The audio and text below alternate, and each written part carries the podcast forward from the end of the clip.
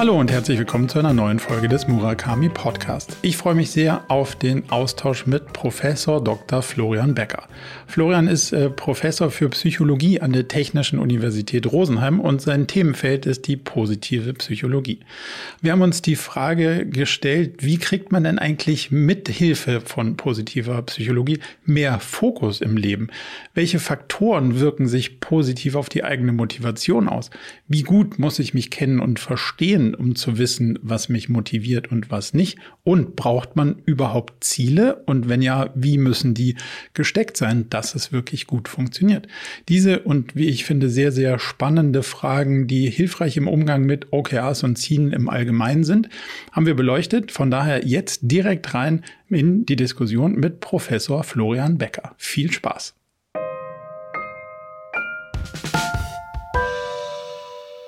Ganz herzlich willkommen, Florian. Ich freue mich sehr auf unseren Austausch und würde mit der Frage starten, die man vielleicht schon aus der einen oder anderen Folge kennt, nämlich wie stellst du dich auf einer Dinnerparty vor, wo du niemanden kennst und selbst auch keine Agenda verfolgst?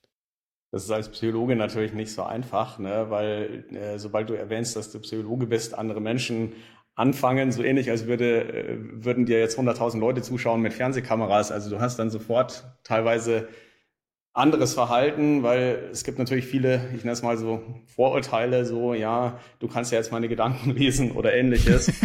Und okay. insofern ist es meistens gar nicht unbedingt so der, ähm, ja, das ist, äh, es ist erstmal was, was ich gar nicht unbedingt offensiv äh, anspreche, sondern ich höre tatsächlich eher mal anderen zu und interessiere mich für die, was natürlich auch, äh, finde ich, für mich auch interessant ist und ähm, natürlich auch eine wichtige Technik letztlich. Also Menschen mögen dich ja auch lieber, wenn du dich für sie interessierst, als wenn du immer nur erzählst, wer du bist und was du machst. Aber wenn mich jetzt jemand fragt, äh, dann sage ich schon, dass ich äh, Psychologe bin und dass ich aber schon im Studium wusste, dass ich mich eben nicht für die, wie 99 Prozent der anderen gefühlt, für die klinisch Kranken sozusagen ähm, begeistere, sondern ich wusste schon im Studium, ich möchte mich mit den gesunden Menschen beschäftigen, die in Anführungszeichen vollkommen normal sind, aber wir wissen ja auch durch anonyme Umfrage, dass sich selbst so ungefähr ein Drittel der Deutschen als psychisch krank eintüten. Also insofern, ja, also mit den in Anführungszeichen normalen und wenn jemand normal ist, also nicht irgendwie groß beeinträchtigt in seinem Leben, heißt es ja eben noch lange nicht, dass der nicht trotzdem seine Herausforderungen hat, gute Gewohnheiten aufzubauen, äh, sich zu motivieren, äh, Prokrastination zu überwinden, ne, glücklicher zu werden, effektiver zu mhm. werden als Führungskraft oder als Eltern. Und insofern, das ist so mein Business. Wenn ich jetzt beschreiben sollte, was ich so für eine, für eine Mission oder so eine Ambition im Leben habe, dann würde ich das als Psychologie für die Gesellschaft eröffnen beschreiben. Also mhm. ähm, ich habe festgestellt, dass wir nur einen sehr kleinen Bruchteil von der Psychologie einsetzen, was Psychologie uns bietet als Gesamtgesellschaft, als einzelne Individuen, dass die in Anführungszeichen normalen Menschen, was heißt heute eben normal, ja, also mehr als die Hälfte sind übergewichtig. Normal heißt, du schaust am Tag fünf, über fünf Stunden Durchschnittswert Fernsehen, Videostreaming und Computergames. Über fünf Stunden am Tag. Ja. Wow. Wir reden von jährlich 2000 Stunden, deutscher Durchschnitt, 250 Arbeitstage. Ja, wo du sagst, okay, was, was hättest du in der Zeit alles erreichen können? Ja, mhm. ähm, und insofern ich sehe eben durchaus, dass in dem Bereich, der von der Psychologie aus meiner Sicht sehr stark vernachlässigt wurde, viel zu lange, der in Anführungszeichen normalen Menschen, des ganz normalen Alltags, ne, ähm, dass wir dort unglaublich Luft nach oben eben haben. Und äh, es gibt da jetzt äh, in Anführungszeichen neuerdings, also heißt neuerdings heißt das so 20 Jahre, aber äh, auch dieses zunehmend geläufige Wort positive Psychologie, was das, denke ich, ganz gut beschreibt, ähm, was ich schon in mir drin hatte als Feeling, vielleicht bevor es auch diesen Begriff gab, ja, weil ich jetzt auch schon seit 25 Jahren unterwegs bin und ähm, sehr viel mit Führungskräften gearbeitet habe, Bücher über effektive und effiziente Teams geschrieben, über Mitarbeitermotivation geschrieben. Und ich habe zunehmend gemerkt, dass sich, wenn ich mit Führungskräften beispielsweise arbeite, dass die meisten Menschen sich am Ende doch mehr dafür interessieren, wenn man sie ein bisschen kennenlernt, ja, wie motiviere ich mich selber, ja, bevor ich mich überhaupt damit beschäftige, wie mache ich andere effektiv. Und klar, wenn du selber keine Dynamik hast, antriebslos bist, Depression, was auch immer ausstrahlst, dann, dann fällt es dir eben auch wahnsinnig schwer, andere zu begeistern. Und insofern, ja, das, das ist so, wo ich, wo ich herkomme, wie ich mich eintüte und äh, tatsächlich ist es in der Regel auf einer Party nicht die allerbeste Idee, gleich äh, jemand zu sagen, dass du Psychologe bist, weil das könnte doch, ja, tatsächlich äh, so eine Art, es geht wie so eine unsichtbare Wand, dann manchmal so, weißt du, so, eine, so, ein, so ein Schild ähm, auf und ähm, insofern, das, äh, das sage ich dann meistens später, nachdem ich mich viel für die anderen Personen interessiert habe und was die so machen und was sie treiben.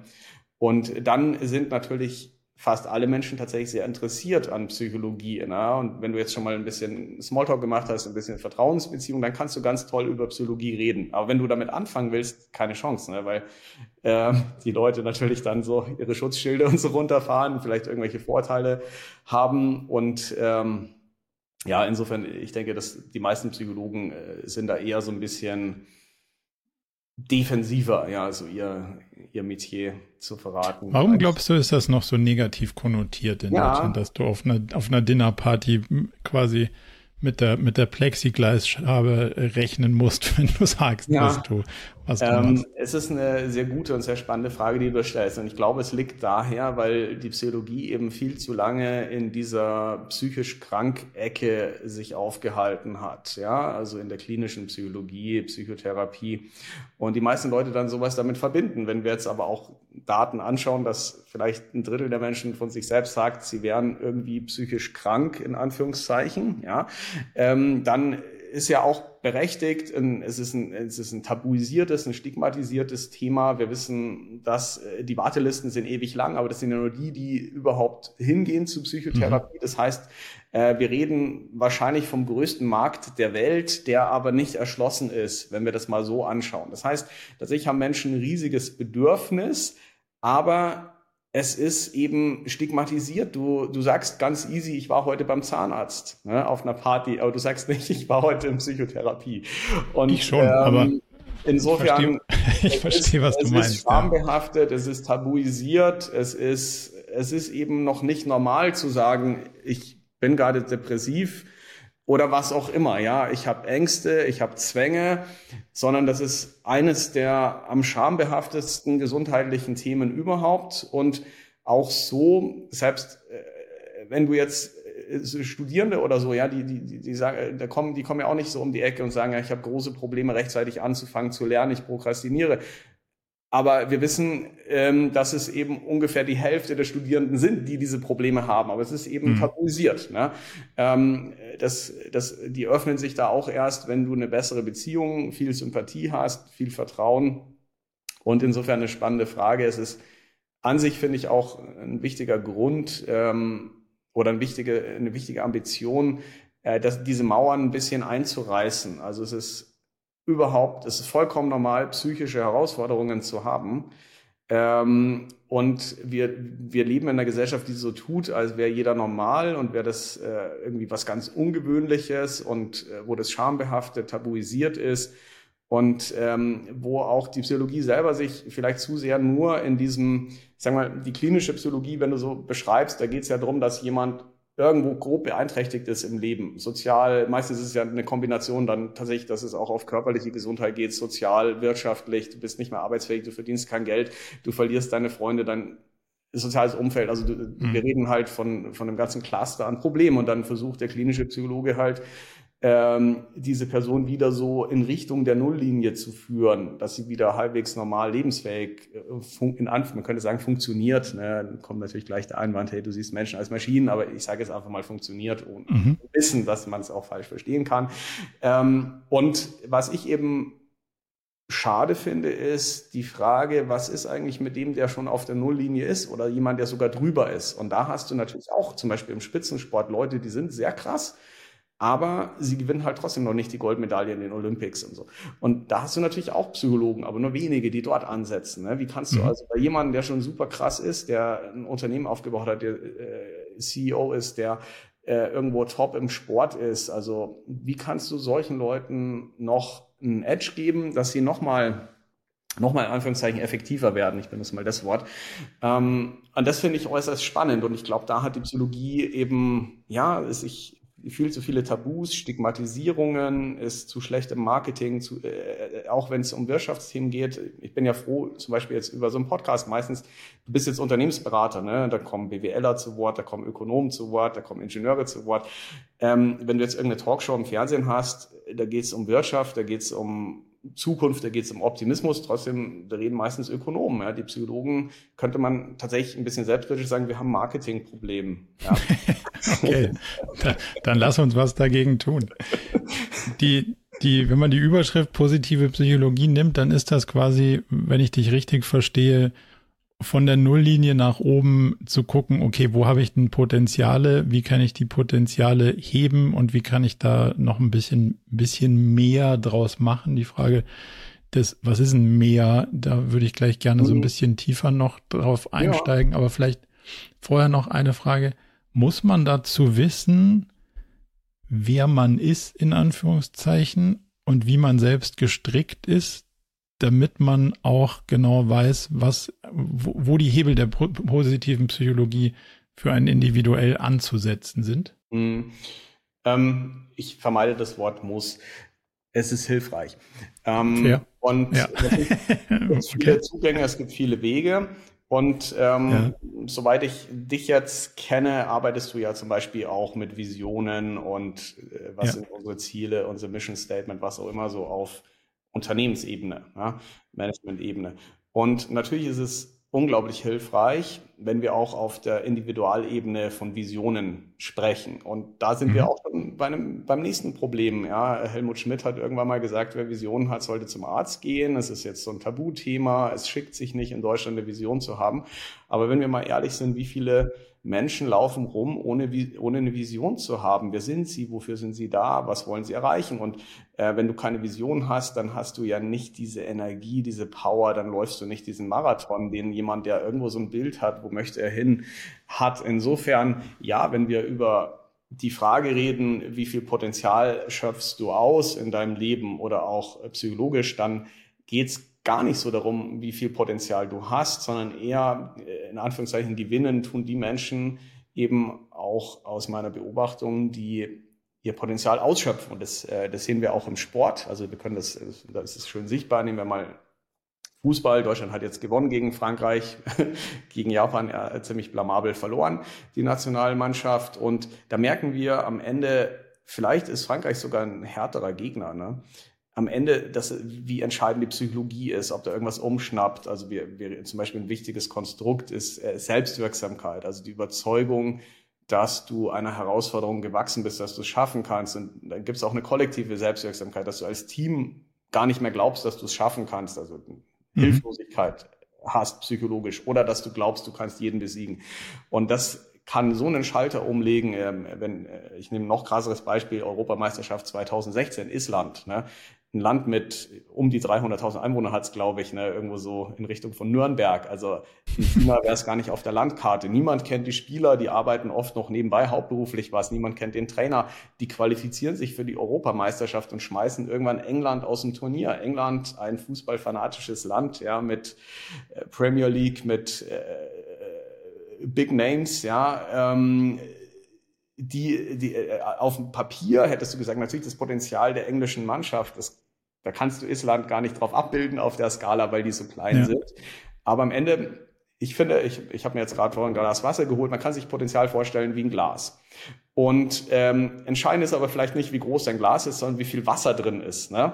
Und dann kannst mhm. du eben jemanden haben, der hat theoretisch ein Riesenglas, aber es ist kaum was drin. Und dann daneben ist jemand anderes, ein kleineres Glas, aber der hat es halt ausgenutzt und ausgeschöpft. Und okay. dann, dann gewinnt eben so ein Team wie Island gegen mhm. England. Und das hast du aber auch auf der Individualebene. Das heißt, es gibt Menschen, da denkst du erstmal, wow, du hast keine Chance, du hast kein Potenzial, vergiss es, ja. Äh, du senkst den Daumen. Und ähm, ich finde ein krasses Beispiel, wenn wir beim Fußball bleiben, um das äh, zu illustrieren, ist zum Beispiel ähm, Lionel Messi. Ja?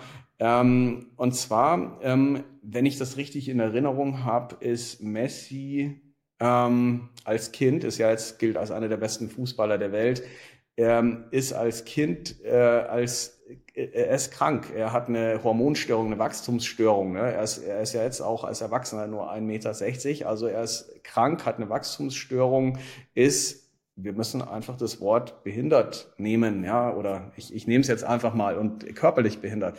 Er ist krank. Und dann zu sagen, ich werde Fußballstar, ich werde einer der besten Fußballer der Welt, das ist schon krass, ne? dass er sich nicht stoppen lässt, dass er einfach weiter trainiert, dass er entdeckt wird, dass er irgendwann dann, ich glaube mit 13 äh, zu Barcelona gegangen ist und die haben ihm dann erst die Medikamente finanzieren können, die teuren. Ja, seine Eltern waren arm.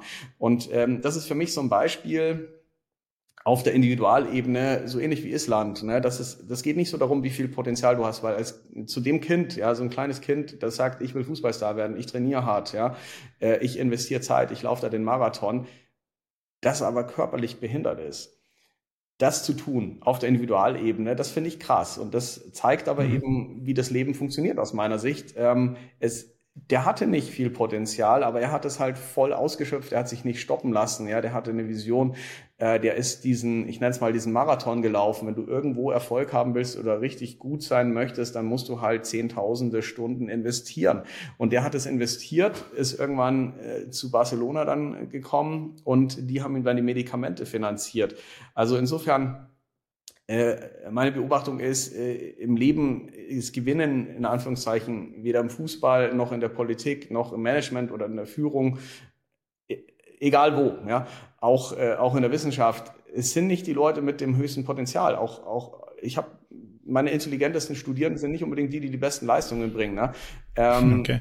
Und das hat eben auch sehr viel mit Fokus, mit Disziplin, mit einer Vision haben, mit den Marathon laufen, zu tun und ähm, du kannst sehr viel Potenzial haben und nur unglaublich wenig erreichen. Leider. Ne? Das haben wir jetzt eine Weile im Fußball drunter gelitten. Gestern dann die Erlösung, ja, aber vorübergehend vielleicht nur. Ähm, das, das ist total spannend, ja, solche Fragen. Muss man dazu, oder nee, muss, muss wollen wir ja nicht, ähm, würde es helfen, wenn man nicht nur eine Vision hat, sondern auch seine unterschiedlichen nenne ich es mal, Persönlichkeitsanteile, Motivationsfaktoren relativ gut auf dem Schirm hat und sagt, okay, das motiviert mich eher mehr, das brauche ich zwar ein bisschen, aber das ist nicht mein primäres Team. Mhm. Wie, wie, wie hilfreich ist das? Und wenn du sagst, ja, ist hilfreich, wie kriege ich das raus als Individuum?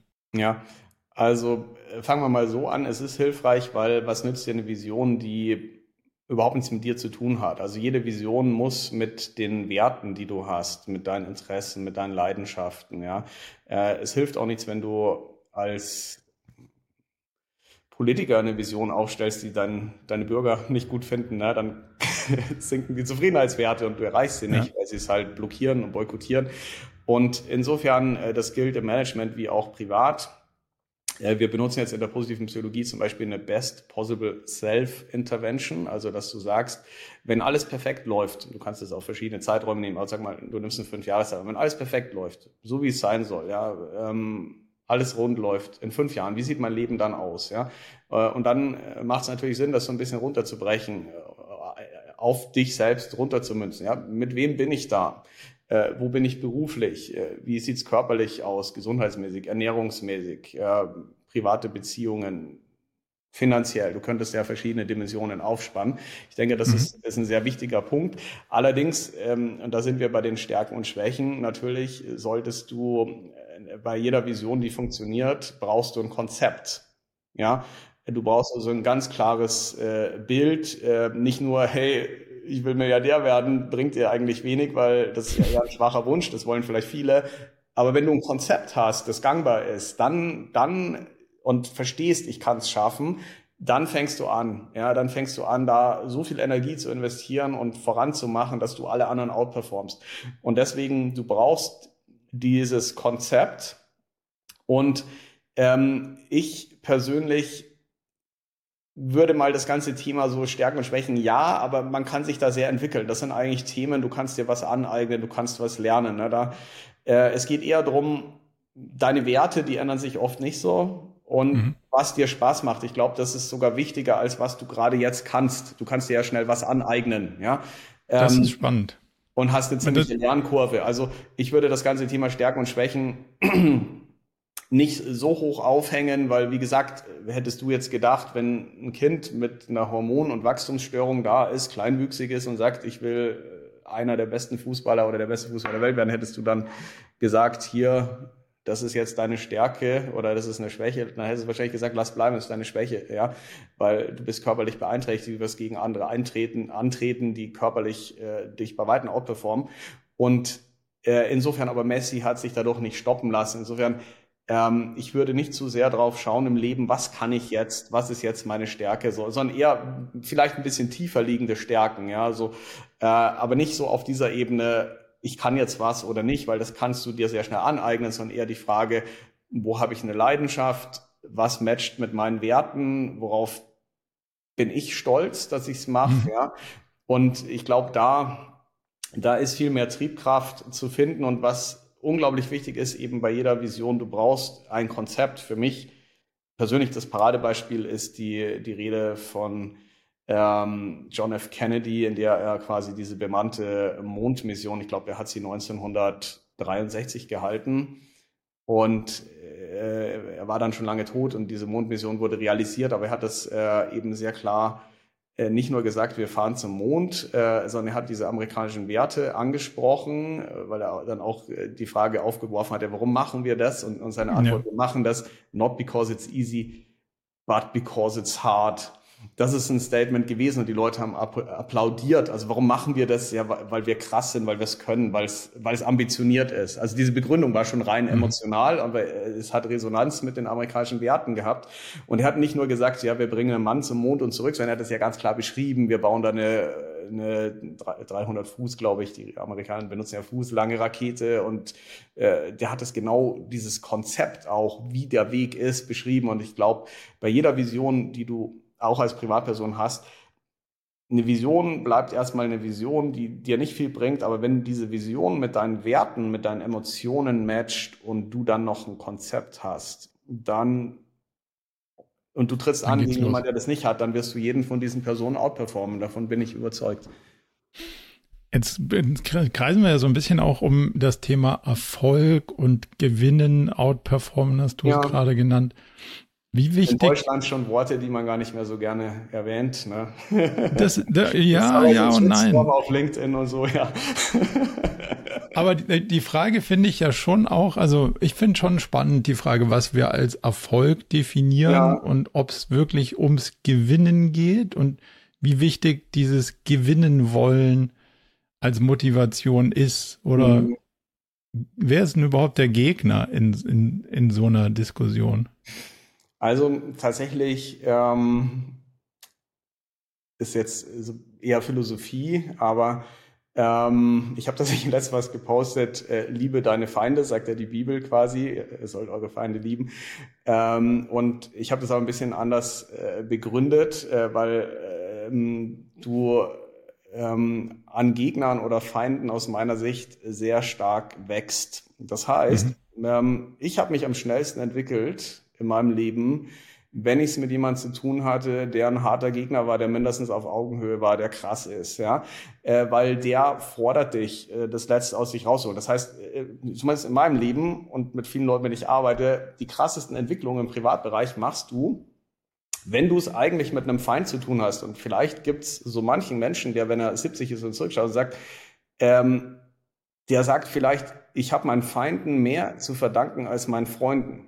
Ja, ich habe mich da krasser entwickelt und insofern, ich finde das ein ganz spannender Gedanke und äh, Wettbewerb, Gegner, das muss ja nicht unbedingt ein Feind sein, aber jemand, der alles fordert, ja, der auf Augenhöhe ist, ähm, die bringen dich, die bringen dich dazu, kreativer zu werden, besser sein zu müssen, die zeigen dir, was möglich ist, die insofern, ähm, ich weiß, das ist auch was, was ich tatsächlich bemängle, dass in Deutschland so sowas wie Gewinnen, Wettbewerb ist mittlerweile schon fast anrüchig. Bundesjugendspiele in den Grundschulen hat man so ein bisschen entschärft. Ja. Im, Im, DFB, in den Jugendligen gibt's, kannst du nicht mehr absteigen. Also alles so, da gibt's einen Gewinner. Haben viele Menschen ja jetzt mittlerweile Angst, weil, oh, da gibt es einen Gewinner, das heißt ja, da gibt es auch einen Verlierer. Ja. Oh, das geht aber gar nicht. Und ich glaube, wir haben aus meiner Sicht ein sehr gestörtes Verhältnis zum Thema Gewinnen und Verlieren, weil, sorry, ich habe oft verloren. Ja, vieles mhm. hat nicht geklappt. Ähm, ich habe Geld verloren, ja, ich habe alles Mögliche verloren, ja, ich habe Freunde ja. verloren.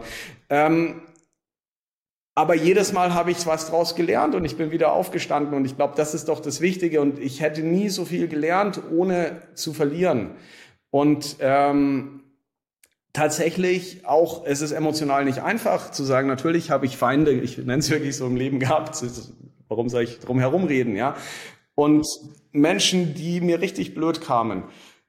Und die haben aber mich zu meinen teilweise größten Entwicklungsschüben auch gebracht und meinen größten Schritten. Ja, ähm, und insofern, ich glaube, das ist auch was psychologisch Interessantes. Warum sind wir eine Gesellschaft geworden, in der, wenn du sagst, es gibt einen Gewinner oder es gibt einen Verlierer, in der, also mir schreiben dann Leute auch nett gemeint, teilweise Kommentare, ja, mir ist aufgefallen, sie haben in LinkedIn-Post benutzen sie oft das Wort Gewinner und das hört sich für mich aggressiv an und so, ne?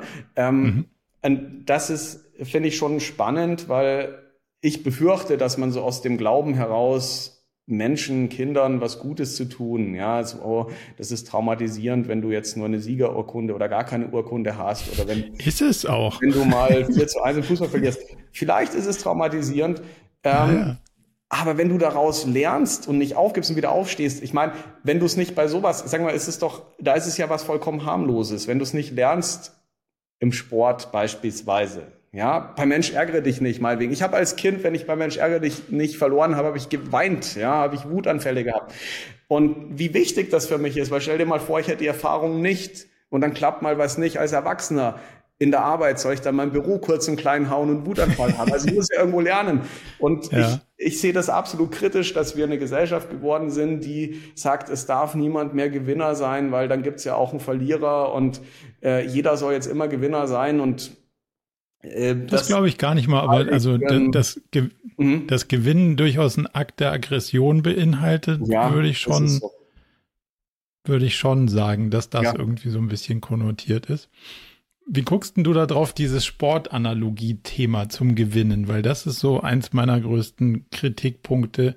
Mhm. Wenn es um Ziele und, und Motivation geht, wird immer der Sport herangezogen. Mhm. Der taugt aber in meiner Wahrnehmung nur sehr begrenzt, um quasi einen Transfer zu sowas wie Wirtschaft herzustellen, weil der Sport hat klare Regeln, ein begrenztes Spielfeld, meistens mhm. einen begrenzten Zeitraum, eine begrenzte Anzahl ja. an Ressourcen. In deinem Fußballbeispiel, da stehen halt elf Typen und da Frauen, also aber nicht mehr. Das sind nicht zwölf, wenn du einen mehr brauchst, sondern bleiben elf. Ja. Zumindest mal soweit ich die Regeln verstanden habe. Also das heißt, das, das Feld ist begrenzt, der Zeitraum ist begrenzt, die, die Wettbewerber sind klar und wir wissen, was geht, was geht nicht, wann ist gut, wann ist schlecht. Und es gibt irgendwie so ein, ein relativ klares metrisches System für, das hat geklappt, das hat nicht geklappt. Mhm. Das jetzt kann man auch noch auf einen Marathon so oder so ähnliches Verhältnis. Aber es endet an einer Ziellinie und das ist klar und dann gibt es eine Stoppuhr, gegen die renne ich so. Aber im Unternehmenskontext, hm, wo ist denn da, wo fängt das Spielfeld an? Wo hört denn das auf? Wie sind die Ressourcen? Wer ist denn der Gegner? Wann habe ich gewonnen? Wann haben die anderen verloren? Wann ist fair? Mhm. Wann ist unfair? Mhm. I don't know. Und das ist ja, also, das endet ja nicht, sondern es geht halt einfach morgen früh munter weiter. Und dazwischen halt zieht keiner eine Linie und sagt, halt, stopp, so, warte, alle sortieren, ihr habt gewonnen, ihr habt verloren. Mhm. Das ist doch psychologisch so ein wenn ich darauf trainiert bin, so gewinnen zu wollen oder so ein Spiel zu spielen, dann wäre ich doch dauerhaft frustriert, weil so richtig gewinnen tue ich ja eigentlich gar nicht, weil mir hängt nie einer eine Urkunde um. Mhm. Ich glaube doch, weil, ähm, also ich sehe erstmal den Unterschied, den du genannt hast, sehe ich auch. Trotzdem mhm. ist es für mich jetzt deswegen nicht unzulässig, eine Analogie zu ziehen, sondern äh, was wir halt feststellen sollten, ist, äh, Real Life ist Kreativität nochmal wichtiger, weil äh, du kannst ganz andere Wege, du kannst das Spielfeld erweitern, du kannst äh, dich vollkommen neu erfinden. Und ich glaube, was wichtig ist, da sind wir ja wieder beim Thema Vision, äh, weil du sagst, ja, wann habe ich gewonnen? Ähm, nie, wenn du keine Vision hast. Ja, und was passiert dann? Du merkst meistens gar nicht, dass du vielleicht in einem Art Game bist, äh, nenn es dein Leben. Du bleibst in deiner Komfortzone, du schaust fünf Stunden fern am Tag, du wirst immer einsamer, immer ärmer, immer höherer mhm. Body Mass Index, was auch immer, was wir ja bei den meisten Menschen haben. Die meisten Menschen verbringen den Großteil ihres Lebens mit Dingen, die ihnen nicht wichtig sind und die auch nicht dringend sind zum Beispiel Fernseh schauen und den allerkleinsten Teil in ihrem Leben mit den Sachen, die vielleicht noch nicht dringend sind, aber wichtig, zum Beispiel die Beziehungen zu deiner Partnerin, zu deinen Kindern, ähm, ja, äh, zu also richtig langfristigen ähm, Sachen. Ähm, jetzt müssen wir kurz eine Pause machen, weil ich kriege ein Paket. Machen ja. wir einfach einen Cut. Ich bin gleich wieder am Start. Ich muss ja. das annehmen. So, sorry für die kurze Unterbrechung. Kein Problem. Ja, ähm, also um nochmal dort einzusteigen. Ich denke, es ist immer wichtig im Leben, sich Menschen zu suchen, die was Ähnliches machen wie du und die mindestens auf Augenhöhe sind, um, um, um von ihnen zu lernen, das ist das eine, aber auch, weil diese Menschen dich sehr motivieren. Ja? Und ähm, da muss kein negatives Gefühl sein, du kannst jemanden ja auch bewundern als Vorbild. Mhm. Äh, du kannst dich trotzdem freuen, äh, wenn du jemanden outperformst, ohne jetzt den sogar irgendwie abzuwerten, sondern ähm, natürlich ist es total wichtig, um zu wachsen, dass du würdige Wettbewerber, nenne ich es jetzt mal Gegner, wie auch immer hast. Mhm. Und ich würde sogar behaupten, wenn du keine hast, dann solltest du dir, dann solltest du dir welche suchen. Ja, mhm, weil okay. es gibt da tatsächlich auch eine Menge an Studien. Nimm mal an, ähm, du gehst mit jemandem laufen. Ja? Mhm. Und da gibt es ein paar so, Analysen, wann läufst du sozusagen am krassesten, ja, am schnellsten, wie auch immer. Und ähm, der, äh, es ist nicht alleine, und es ist auch nicht, wenn du gegen jemanden antrittst, wo du sagst, oh Gott, da habe ich überhaupt keine Chance, das ist so eine Art Superman, ja, das ist irgendwie so ein Champion. Und auch nicht, wenn du gegen jemanden rennst, wo du sagst, hey, der andere hat ja überhaupt keine Chance, ja, ich bin haushoch überlegen. Sondern was ja. ideal ist, ist nicht gleich gut, sondern nehmen wir mal so ein Beispiel, du hast zwei Brüder, ne? der eine ist ein Jahr älter ähm, und der Jüngere weiß, er ist krasser, aber ich kann's schaffen. Ja, und der mhm. Ältere weiß, ich bin eigentlich krasser, aber wenn er gewinnt, wäre es ein Gesichtsverlust diese Konstellation, ja, dass du sagst, äh, da finden wir in der Psychologie die höchste Leistung. Insofern ist es natürlich wieder eine Werte- und Typfrage und wie, wie man funktioniert. Ähm, ich schaue mir gerne an, andere, die was machen, was ich auch mache und die es besser machen, um von denen zu lernen. Und ähm, wenn ich was mache und das ist gut und funktioniert gut und ich mach's, ich bin dann vielleicht sogar erfolgreich als jemand anderen, ähm, dann sehe ich das jetzt auch nicht als irgendwas, haha, der ist jetzt weniger wert oder was, sondern eher, dass ich sage, wow, äh, ich habe jemanden, der ist wirklich stark und gut. Und trotzdem konnte ich den outperformen und das sehe ich dann auch mit einem gewissen Respekt, auch für die Person. Und wenn die andere Person, das ist ja auch oft der Fall, die anderen sind besser als du, okay, so ist es dann, ja.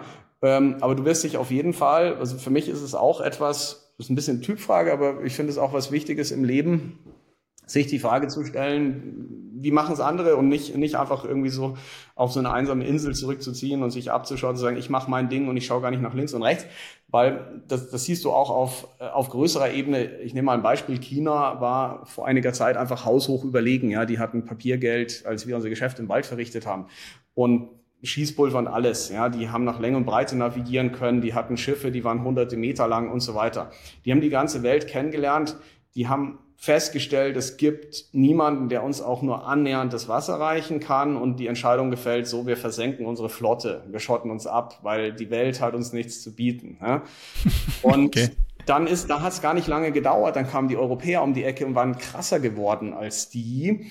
Und ähm, es hatte auch damit zu tun, natürlich ist Wettbewerb oft auch mit Krieg verbunden und mit entsetzlichen Sachen ja, an der Oberfläche, dass du sagst, okay, in Europa gab es viele blutige Kriege und Wettbewerb zwischen verschiedenen Mächten, nenne ich es jetzt mal, aber dadurch, dass es halt zum Beispiel Frankreich gab oder England gab, mussten sich diese ganzen Staaten, aus denen Deutschland ist, zum Beispiel zusammenschließen. Deutschland gäbe es gar nicht ohne diesen Druck von außen. Ja.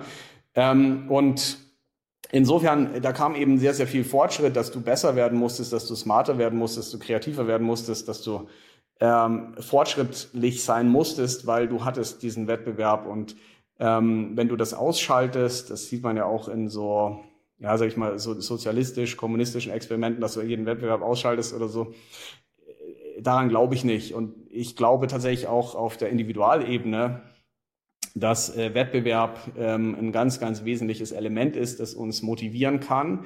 Äh, indem wir es zu tun haben mit anderen, die Freiraum haben, die kreativ sind, die vielleicht keine Regeln einhalten, ja, äh, dann hast du ich habe mit Leuten Stress gehabt, die halten keine Regeln ein. Natürlich macht das keinen Spaß, ähm, wenn dich einer auch jenseits vom ja. rechtlichen Rahmen und so, ja. Ähm, und vielleicht auch im rechtlichen Rahmen mit allem, was möglich ist, wenn du sozusagen all in mal so eine Auseinandersetzung hast, macht keinen Spaß, aber du musst selber krass sein, du musst stärker werden, du musst kreativ sein, du musst smarter sein. Und du gehst natürlich, dann, dann haben wir dieses äh, bisschen dieses Kom Komfortzone, du gehst dann in die Wachstumszone, ja, und da wächst du, ja. Und wenn du nicht diese Reibung, diesen Kontakt hast, äh, alle immer nett sind, ja, dir helfen, dich hochheben auf Siegerpodest, was auch immer, wie, welch, welches Wording du jetzt verwenden willst, ähm, du nie verlieren darfst, nie wieder aufstehen musst in deinem Leben, hm, daran glaube ich nicht. Nee, in, also in, in totalitär glaube ich da auch nicht dran. Aber wenn, was macht denn das, was macht denn das mit dem, mit dem Kooperationsgedanken oder steht das im Widerspruch zur Kooperationsfähigkeit? Weil wenn auch. du sagst, schau, wir, wir würden gerne die Vision verfolgen, Krebs zu heilen. Da wird's halt recht schwierig, re relativ zeitnah wahrscheinlich die Medaille umgehängt zu kriegen und zu sagen, so, check, er, erledigt. Wissen mhm. alle, also haben wir, haben wir gemacht. Und da weiß ich gar nicht, ob das, also der eine gegen den anderen, ob das so hilfreich ist oder alle gegen die Sache. Wenn der ähm, eine gegen den anderen, dann, dann, man hätte sich auch aufteilen können, der eine gegen den Krebs, der andere mhm. gegen den. Und jetzt machen wir, machen wir ein Wettrennen um den gleichen. Mhm. Wo steht das, findest du, im, im Widerspruch oder wenn ich dich gerade richtig verstanden habe, steht nicht im Widerspruch zu, zu Kooperation? Ja, also fangen wir mal so an. Ähm, ein Wettbewerber, Gegner bis hin zu Feind von außen ist das allerbeste, was du für Kooperation und Zusammenhalt haben kannst. Nehmen wir mal ein Beispiel. Aliens greifen die Erde an. Ne? Mhm. Sofort würden Russen, US-Amerikaner, Chinesen, Europäer an einem Strang ziehen. Ja? Das mhm. heißt, äh, Gruppenkohäsion, wenn du einen Außengegner hast, perfekt, ja, äh, ist leider eben auch teilweise eine perfide Strategie, ja, dass du sagst, wir suchen uns irgendwie Stress außenpolitisch, dann haben wir mehr Zusammenhalt wieder, ne? Dann werde ich mhm. wieder gewählt als Präsident oder was immer. Und ähm, insofern, selbst wenn du sowas hast wie eine Krankheit, ein Virus, der Virus ist smart, der mutiert, ja, äh, der ist intelligent in gewissem Sinne. Ne? Natürlich nicht auf so einer menschlichen Art, aber der ist anpassungsfähig, flexibel, der kommt mit Dingen um die Ecke, auch Bakterien, multiresistente, die, die sind kreativ, es sind Gegner. Ähm, und äh, das sind, deswegen haben wir sie ja noch nicht ausgerottet, äh, das sind krasse Gegner. Und warum soll uns das nicht motivieren? Ähm, ein ambitioniertes Ziel zu haben. Ich nenne es einfach mal ambitioniert. Wenn du sagst, ich will Krebs mhm. auslöschen oder ich will es gibt ja Leute, die sagen, alt werden ist eine Krankheit, die wollen wir beseitigen. Das ist ein extrem ambitioniertes Ziel. Und ähm, ich persönlich finde ein, ein, eine, eine Analogie ganz schön, dass man sagt, ein Goldfisch, sagt man, der wird so groß wie das Glas, in den du ihn setzt. Hm. Und ich glaube auch bei Menschen mit ihren Zielen ist es ähnlich, weil ähm, wenn du immer nur klein denkst, dann bleibst du klein. Und ähm, insofern, ich bin durchaus ein Fan, auch zu sagen, such dir mal ein sehr ambitioniertes Ziel, solange du irgendein Konzept hast oder irgendeinen Weg, wie du da hinkommst. Das ist immer das Wichtige. Mhm. Ja? Ähm, und es ist vielleicht dann auch gar nicht so wichtig, ob du das Ziel 100 Prozent erreichst. Also ich suche mir auch vielleicht eine Vision, die mich motiviert. Ich sag, ich schreibe ein Buch und dann, dann stelle ich mir halt vor, es verkauft sich tausendmal in der Woche. Am Ende, wenn ich Pech habe, verkauft sich, oder ich weiß nicht, ob es ein Pech ist, aber es verkauft sich vielleicht nur tausendmal im Jahr. Okay, aber so, eine, so, eine, so ein Ziel, du schreibst das Buch natürlich viel, viel ambitionierter, viel krasser, du investierst mehr Zeit, ähm, du hast mehr Freude am Schreiben. Insofern, ich bin auch ein Freund von diesem amerikanischen ein bisschen Think Big, weil wenn du dir ein ambitioniertes Ziel suchst, dann gehst du da ganz anders ran, aktivierst ganz andere Ressourcen, äh, du wächst am Weg viel, viel besser, ja, viel schneller, du lernst, du hast eine ganz andere Lernkurve. Und ähm, du kannst natürlich hochkooperativ sein, wenn du ich nenne es mal im weitesten irgendwo was wie Gegner, Wettbewerber. Ich weiß, diese Worte, die sind äh, ganz schlimm stigmatisiert und so. Ne? Mhm. Aber wie gesagt, äh, stell dir mal so ein Land vor, wie Pol Pot aus Kambodscha gemacht hat, wo es halt keinen Wettbewerb mehr gibt oder sowas, ne? Und Planwirtschaft. Und insofern äh, aus, äh, geht natürlich jetzt ein bisschen in die Politik, aber aus meiner Sicht sind, sind viele Probleme, die man heute beklagt, dass es zum Beispiel zu wenig Wohnungen gibt und so, äh, die sind hausgemacht, weil du diesen Markt einfach angefangen hast, politisch zu reglementieren, einzupferchen, einzuengen, ähm, in, kurzfristigen, in Anführungszeichen, Schutzsachen, aber ich würde mal sagen, der beste Mieterschutz wäre, wenn es halt genug Wohnungen gäbe und vielleicht mehr mhm. Wohnungen als Nachfrager, ja, dann, dass du äh, als Mieter dir aussuchen kannst äh, und nicht umgekehrt. Ne?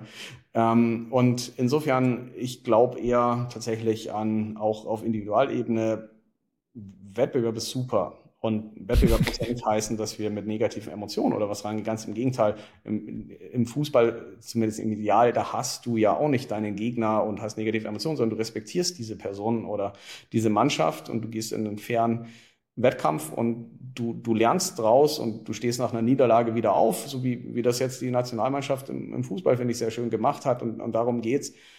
Und äh, jetzt zu sagen, nee, ich spiele nicht mehr gegen einen anderen oder ich mache nur noch Sachen, wo es kaum einen Wettbewerber gibt oder wo, wo die anderen mir gar nichts was erreichen können, dann wirst du halt nie dieses Unternehmen werden oder auch diese Person, die du, die du werden könntest. Wie siehst du, wenn wir mal die Wirtschaft herziehen und, und das Silicon Valley als, als ähm, sagen wir mal, Betrachtungsraum heranziehen, da könnte man ja sagen, dass da die Großzahl der Akteure an Größenfantasien leidet. Also da ist ja das Anerkennen von Grenzen per se deaktiviert. So, das, das führt zu, das führt zu sehr großen Sachen, aber das führt vielleicht auch für den einen oder anderen, die eine oder andere, die dann quasi vielleicht nicht ganz oben an der Spitze des Visionären da steht, auch zu Überforderung, weil irgendjemand sagt so, hey, das müssen wir machen und das wäre doch total geil und das ist wahrscheinlich auch so. Aber wenn du diese Grenzen ignorierst, dann ignorierst du auch wahrscheinlich alle anderen Grenzen und du ignorierst auch die Grenzen, dass die Leute, die mit dir sind, vielleicht irgendwie Grenzen haben ja. und, und äh, Limitationen. Und wie, wie blickst du ja. auf diesen, auf dieses Ding? Weil das wird ja dann schädlich, sagen wir es mal so, für einige der mhm. beteiligten Personen ich blicke da natürlich auch wieder psychologisch drauf. Das heißt, mhm. natürlich hat so eine Person, wie ich nehme jetzt einfach mal ganz oben Elon Musk, äh, natürlich haben solche Personen Züge, die man auch äh, im psychopathologischen Bereich vielleicht finden kann, nennen wir es mal im weitesten, nicht in Form einer Störung, aber äh, Tendenzen, narzisstische mhm. beispielsweise. Ja, du bist sehr von dir selbst überzeugt, deine eigenen Ideen, äh, du glaubst, du kannst es besser, du bist vielleicht auch hochmanipulativ. Also Elon Musk ist absolut manipulativ, der kann mit einem Fingerschnipp äh, Kryptomärkte, Börsen in beliebige Richtungen bewegen. Ne? Er kann Menschen beeinflussen. Er ist vielleicht, aus meiner Sicht ist er wahrscheinlich der beste Verkäufer, den es gibt, weil er für auf den ersten Blick verrückte Ideen, wo man andere belächeln würde, Milliarden Investments bekommt auch und Menschen dafür begeistern kann. Und ähm, das heißt äh, natürlich in diesem Silicon Valley, generell auch im, im Leadership-Bereich, hast du Menschen mit Eigenschaften, die wir durchaus auch im psychopathologischen Bereich finden, also äh, Züge, ja, im Bereich Narzissmus, im Bereich vielleicht auch manisch leicht, ja. Ähm, die arbeiten vielleicht dann auch äh, eine 100-Stunden-Woche, was sich viele gar nicht vorstellen können. Die, die sind rastlos, die sind ruhelos. Ähm, die sind definitiv nicht normal trotzdem verdanken wir diesen Menschen am Ende viel, wenn es gut läuft. Aber solche Leute können uns natürlich mhm. auch in, ins Unglück, in Desaster, ja, äh, in Anführungszeichen führen. Ne? Also die finden wir auch in der Politik solche Menschen, die, die, die das ist ja dann auch an der charismatischen Persönlichkeit, charismatische Führung, transformationale Führung dran. Also du kannst natürlich vollkommen abgedrehte Visionen haben, die nicht realistisch sind, die vielleicht total unmenschlich sind äh, andere Menschen transformieren, dass sie glauben, das ist das Gute, ja, was du hier verfolgst und eigentlich ist es vielleicht das Schlimmste und Schlechteste, was es gibt. Und es gibt Menschen, die können das. Und die sind natürlich in gewissem Sinne, ja, gebe ich dir recht, es sind Risiken, sie sind gefährlich. Auf der anderen Seite sind es eben auch die Menschen, die, die krasse Dinge bewegen und denen wir vielleicht dann am Ende verdanken, was auch immer es uns bringt, wenn wir den Mars besiedelt haben.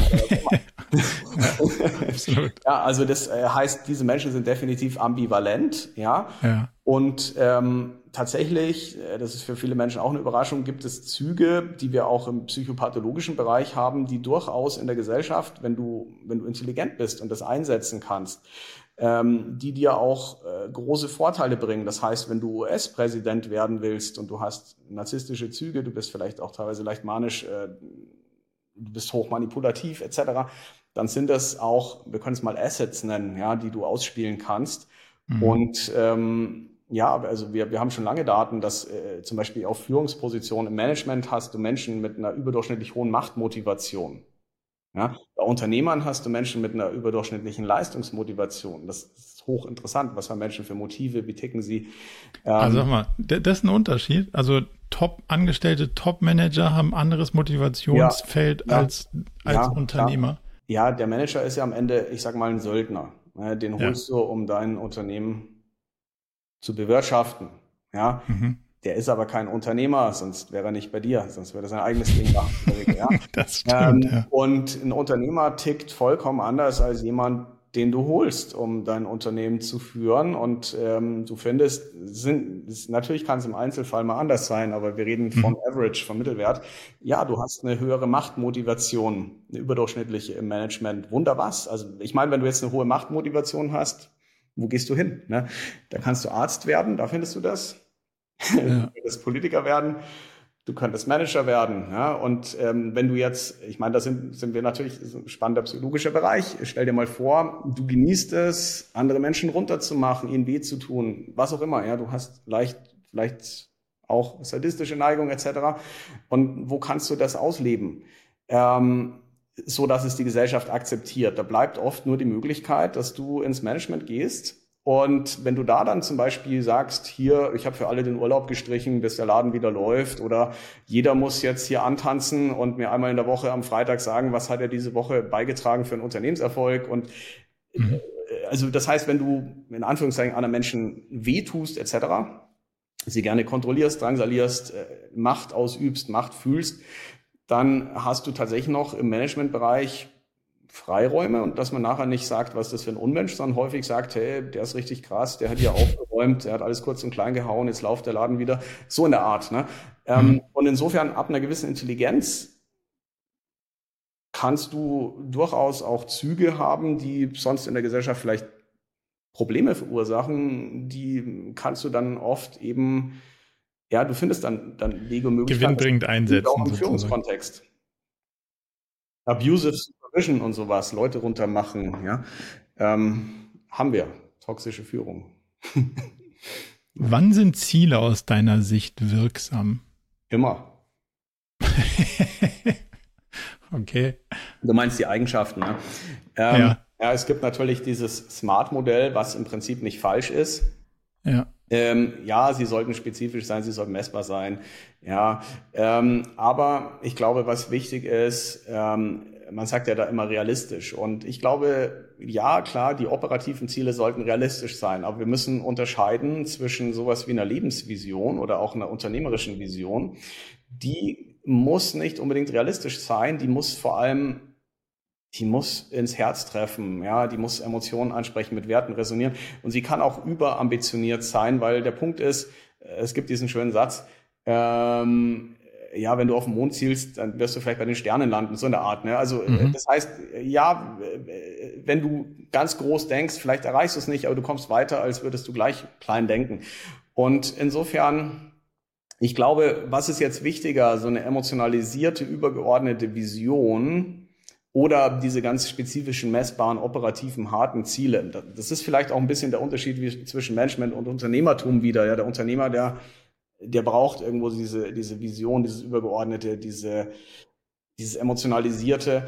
Ähm, und ich glaube sogar, das ist wichtiger. Das ist wichtiger, weil es dir viel mehr Energie gibt, eine, eine Zugkraft entfaltet wie ein Magnet. Du willst dahin, du, du bist bereit, die extra Meile zu gehen. Es, es lenkt deine Gedanken, es gibt dir Fokus.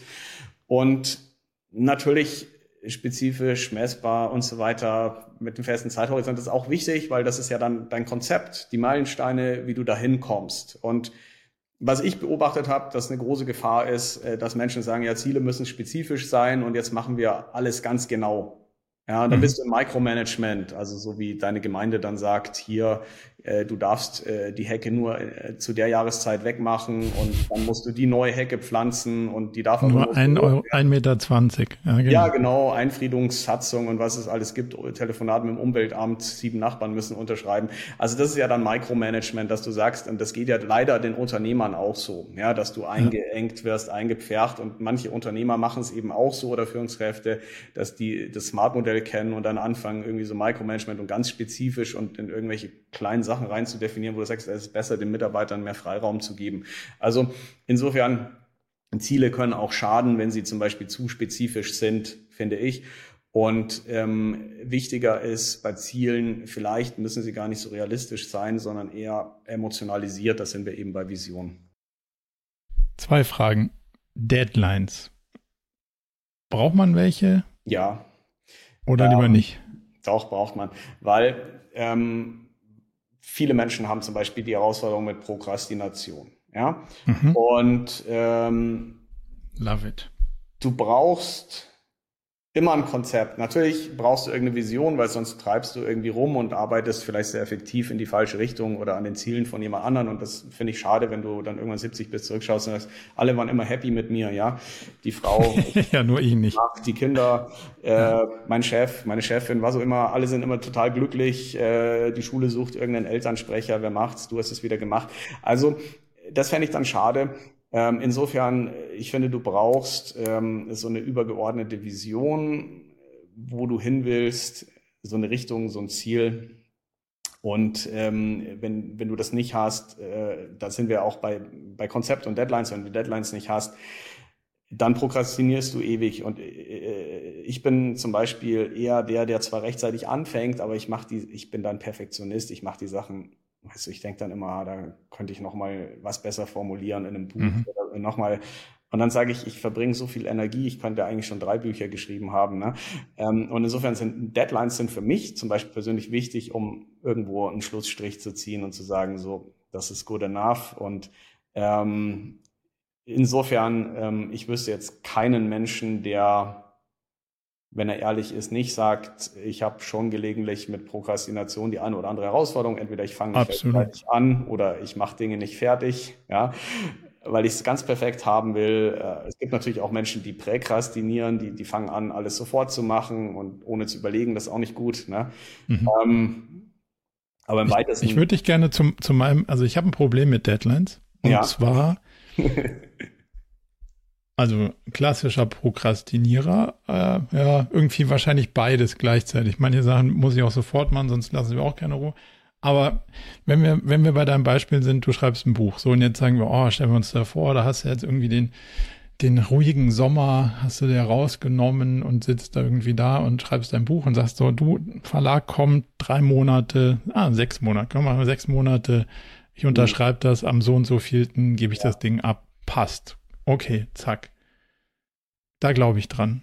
So, und jetzt kommt leider noch, ah ja gut, jetzt hast du noch irgendwie, jetzt hast du noch irgendwie einen Kunden, der sagt, ah, jetzt musst du irgendwie hier so ein, mhm. musst du so ein individuelles Fortbildungsprogramm für uns hier ähm, ja. in sechs Monaten. Muss das fertig sein. Hier Vertrag. Passt. Ja, okay, gut, passt. Dann willst du noch irgendwie drei Podcasts machen, dann willst du noch irgendwie das und das und das machen und, und am Ende sagst du so, ach ja, so über den dicken Daumen, das ist schon ganz schön sportlich, aber das wird schon alles passen. Mhm. Am Ende hast du dich mit deinen Deadlines, sagen wir mal, gelinde verkalkuliert. Ja. Weil die, die Annahme der Sachen, die da so reinpassen in den avisierten Zeitraum, nennen wir mal drei bis sechs Monate, mhm. das stimmt alles mit der Realität gar nicht so Richtig. übereinander. Eine Sache wäre total möglich gewesen. Die anderen denkst du so, ja, das ist ja in sechs Monaten. Wenn du nur das andere gemacht hast, wäre das auch möglich gewesen. Mhm. Aber mit dem Rest, der sich Leben nennt, in Kombination, stimmt's halt einfach nicht. So. Und das habe ich in, im OKR-Kontext nicht einmal beobachtet, auch nicht mehrere Male, sondern ausnahmslos. Mhm. Also, ich habe noch nicht ein einziges Set aus OKRs und das ist ja sozusagen ein Zeitraum von Zielen und also Zeit ist gegeben, Ziele sind variabel. ich habe noch nicht ein einziges Ding gesehen, wo man sagt, das würde auch nur halbwegs in das angestrebte Ambitionslevel gepasst haben. Und das lässt sich auch reproduzieren. So, und das heißt ja für mich im Umkehrschluss, eine Deadline für ein großes Ding in einem festen Zeitraum klingt total sinnvoll. Eine Menge Deadlines, die ich sau schwierig einsortieren kann, bringen eher Überforderung und da sie am Ende eh nicht stimmen, weiß ich nicht mehr so genau, wie nützlich sie dann sind, wenn, wenn mhm. wir sie am Ende eh alle reißen, weil sie gar nicht mehr realistisch sind. Also ich reiß sie nicht, aber ich will mich jetzt trotzdem nicht als irgendwie so, ich habe da jetzt total den Dreh raus hinstellen. Also ähm, ich erzähle tatsächlich einfach, wie ich damit umgehe und mhm. ähm, was es, was ich aber auch für negative Erlebnisse damit hatte und Erfahrungen. Und zwar, wenn wir jetzt beim Beispiel Buch bleiben, dann ist es keine geeignete Deadline zu sagen, ich will es in sechs Monaten abgeben, sondern du brauchst Zwischenziele. Ähm, ich bin Fan von agilem Arbeiten. Das heißt, ähm, ich sage, ich schreibe zu einem Thema etwas, so ein Minimum Viable Product, ein Kapitel, was gerade gut genug ist, dass ich mich traue, das zum Beispiel als Blog online zu stellen. Mhm.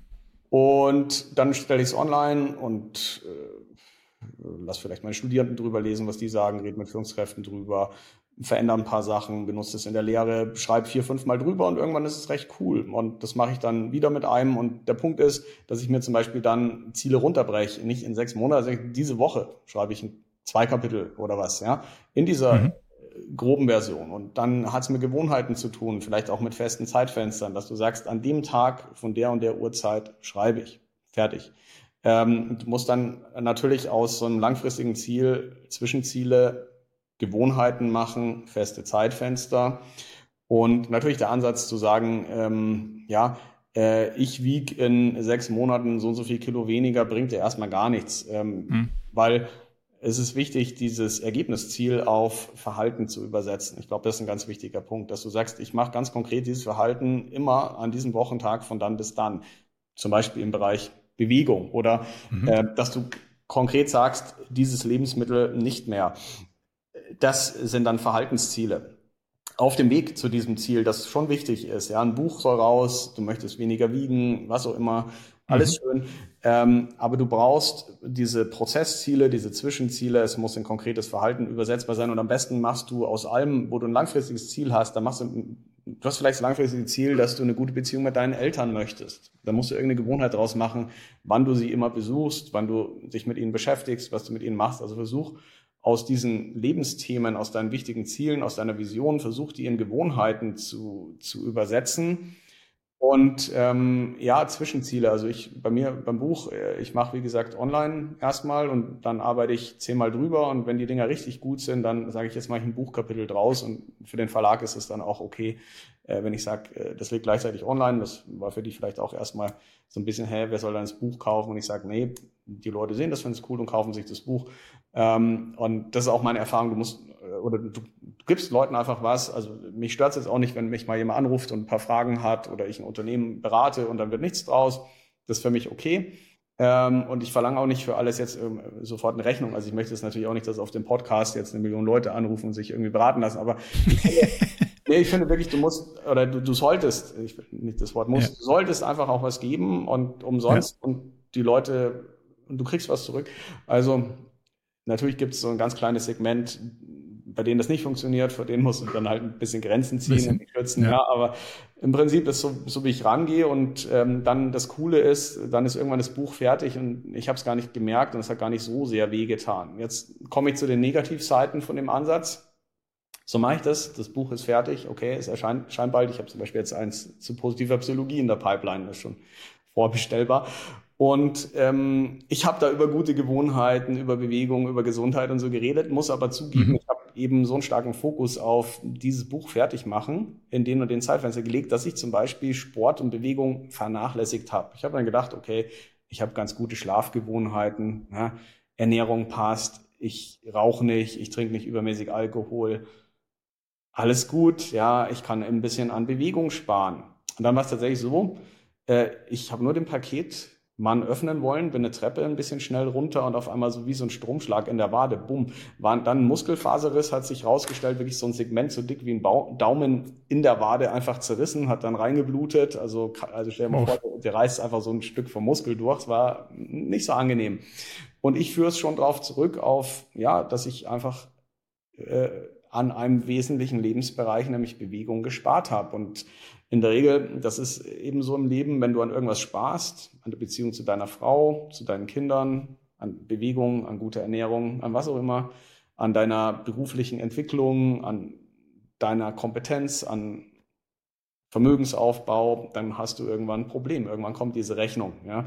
Und die ist dann meistens sehr unschön. Und insofern ähm, was ich, ich sehe jetzt weniger die Herausforderung, ein Ziel zu einem bestimmten Punkt zu erreichen. Das hat mit Disziplin zu tun, mit Gewohnheiten, mit Zwischenzielen, mit der Bereitschaft zu opfern, mit Fokus. Das in, in der Gruppe auch, da wird's, finde ich, da, also die, die Komplexität.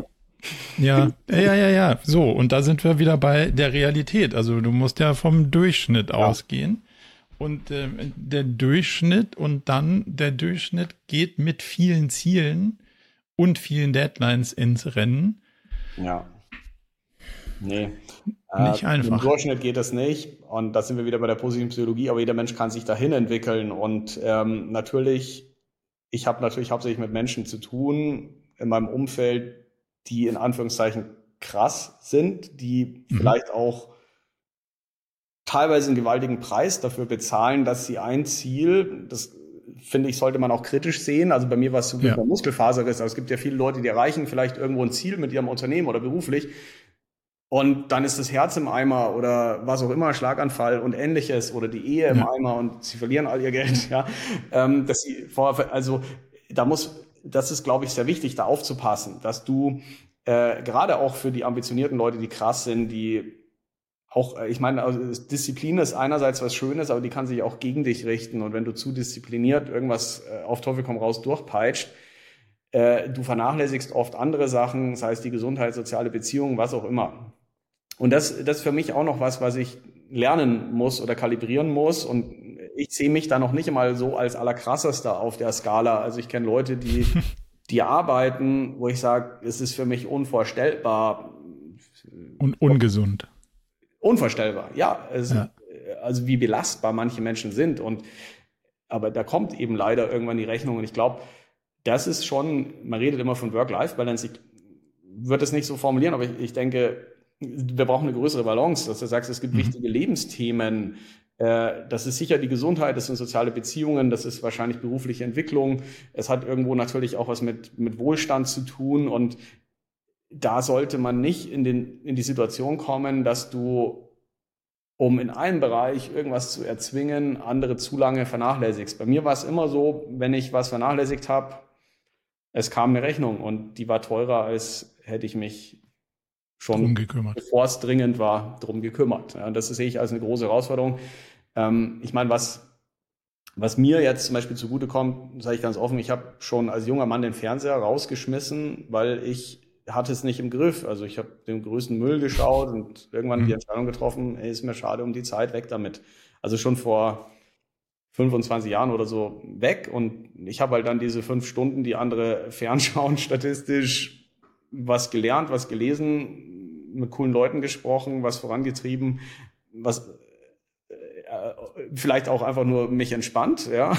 Mhm und Energie getankt. Und äh, das, das sind so einfache Sachen, ja, die an sich jeder machen kann. Und ähm, wahrscheinlich, ich, ich wäre jetzt nicht Professor oder vielleicht noch nicht mal einen Doktortitel und würde vielleicht keine Bücher schreiben, sondern die ganze Zeit vom Fernseher sitzen. Also ähm, insofern, die, die Herausforderung ist, diese verschiedenen Felder nicht zu ignorieren. Und ich glaube, die Lösung ist, viele Menschen verbringen halt sehr viel Zeit mit Sachen, die hoch fragwürdig sind, von denen sie nachher selber sagen, Wäre nicht nötig gewesen. Ich weiß gar nicht mehr, was ich gesehen habe. Hm. Es war nicht schön. Ich freue mich nicht drüber. Ich hätte die Zeit anders verbringen können. Und ich glaube, da sind wir ja. schon wieder bei einem sehr, sehr ernsten gesellschaftlichen Thema, wo, wo wir wirklich alle mehr von Psychologie profitieren können. Total. Nochmal zurück auf das Team. Wie würdest du denn dann sagen, funktioniert die Arbeit und die, weil was wir nicht wollen, ist, dass die Antwort von Einzelnen oder allen mhm. Leuten aus dem Team ist, ah, hier ist die Deadline, das haben wir jetzt gesagt, das müssen wir jetzt auch irgendwie hinkriegen. Und jetzt muss ich noch die Extrameile gehen im Sinne von dauernd überstrampeln. So, also dieses Extrameilen-Konzept und ich bin sicher, also ich bin so, so sozialisiert, dass man muss auch mal Gas geben, hieß es früher. So, ja. da glaube ich auch, da glaube ich auch stand heute noch dran. ja, aber also mhm. glaube ich immer noch. Manchmal ist die Situation, da ist halt gerade das Wetter irgendwie gerade ein bisschen anstrengend. Da muss man auch mal durch. Aber es ist halt auch, das heißt ja die Extrameile und nicht die, nicht die Standardmeile. So. Ja. Also das, das darf nicht der Modus operandi sein, der dann immer trägt, weil man sich als Gruppe überschätzt, die Dinge unterschätzt, die Komplexität vernachlässigt, was auch immer. Mhm. Ähm, wie würdest du der, einer Gruppe von Menschen, die gewillt sind zu kooperieren, dann raten, damit umzugehen, nicht zu prokrastinieren, trotzdem irgendwie eine realistische Einschätzung zu haben, was geht, was geht nicht, ohne dass wir am Ende alle total ausgelaugt auf der Ziellinie mhm. liegen, um dann festzustellen, oh, guck mal, war es ist gar keine Pause nach dem Rennen, sondern es geht ja eigentlich direkt weiter. Ja. Was ist dann der, der beste, die beste Empfehlung? Also äh, Teams sind da auch nicht so anders als einzelne Menschen. Ne? Das, äh, ich nehme jetzt einfach mal so einen klassischen Studenten vielleicht, der sagt, okay, in vier Tagen ist die Klausur, jetzt fange ich an zu lernen und presst es irgendwie in sich rein, so ein bisschen das Bulimie lernen, stellt sich vielleicht noch eine Flasche Rotwein am Abend hin, damit er den ganzen Mist in Anführungszeichen erträgt, geht dann in die Klausur, performt natürlich nicht so gut, wie er sonst könnte und weil das alles so ganz schnell reingezogen hat, vergisst das auch wieder, ja. Und äh, das heißt, viele Menschen aus meiner Sicht verwechseln oder die haben diesen falschen Glaubenssatz, wie auch immer diese Vorstellung, dass Erfolg durch dramatische Einmalaktionen kommt. Ne? Jetzt muss ich mhm. einfach vier Tage wie blöd lernen. Jetzt müssen wir uns als Team da nochmal mega anstrengen, um irgendein extra Mal zu gehen. Ähm, natürlich gibt's Unvorhergesehenes, Dinge, die eintreten können, mit denen du nicht gerechnet hast und dann musst du vielleicht in Anführungszeichen tatsächlich mal einen Sprint machen. Aber am Ende ist Erfolg aus meiner Sicht ein Marathon und die meisten Menschen laufen den Marathon nicht, sondern versuchen immer wieder irgendwo so einen Sprint zu machen, wenn von außen der Druck steigt oder es ähm, ja die Deadline näher rückt. Und äh, das äh, weiß man betrifft eben auch Teams. Also Teams, äh, wenn du da nicht ganz klar Meilensteine hast, Zwischenziele, deswegen auch in den agilen Teams gibt es ja immer diese sehr kurzen iterativen Prozesse mit Feedback und was habt ihr erreicht und nochmal. Und das ist genau, genau der Ansatz. Also ich würde mich da sehr stark an agilen Teams orientieren um äh, die Sachen runterzubrechen, ja, in, wie auch immer wir es nennen, Sprints oder was auch immer, äh, mit äh, sehr viel ähm, kurzen Sequenzen, äh, Feedback-Schlaufen ähm, und nicht einfach zu sagen, hey, da hinten muss was fertig sein, weil dann kommt es eben wie bei den Studierenden, dass das Team sich mit sich selbst beschäftigt, ewig irgendwas überlegt, hin und her und ach, irgendwann, ach, wir haben die Hälfte der Zeit um, jetzt müssen wir anfangen.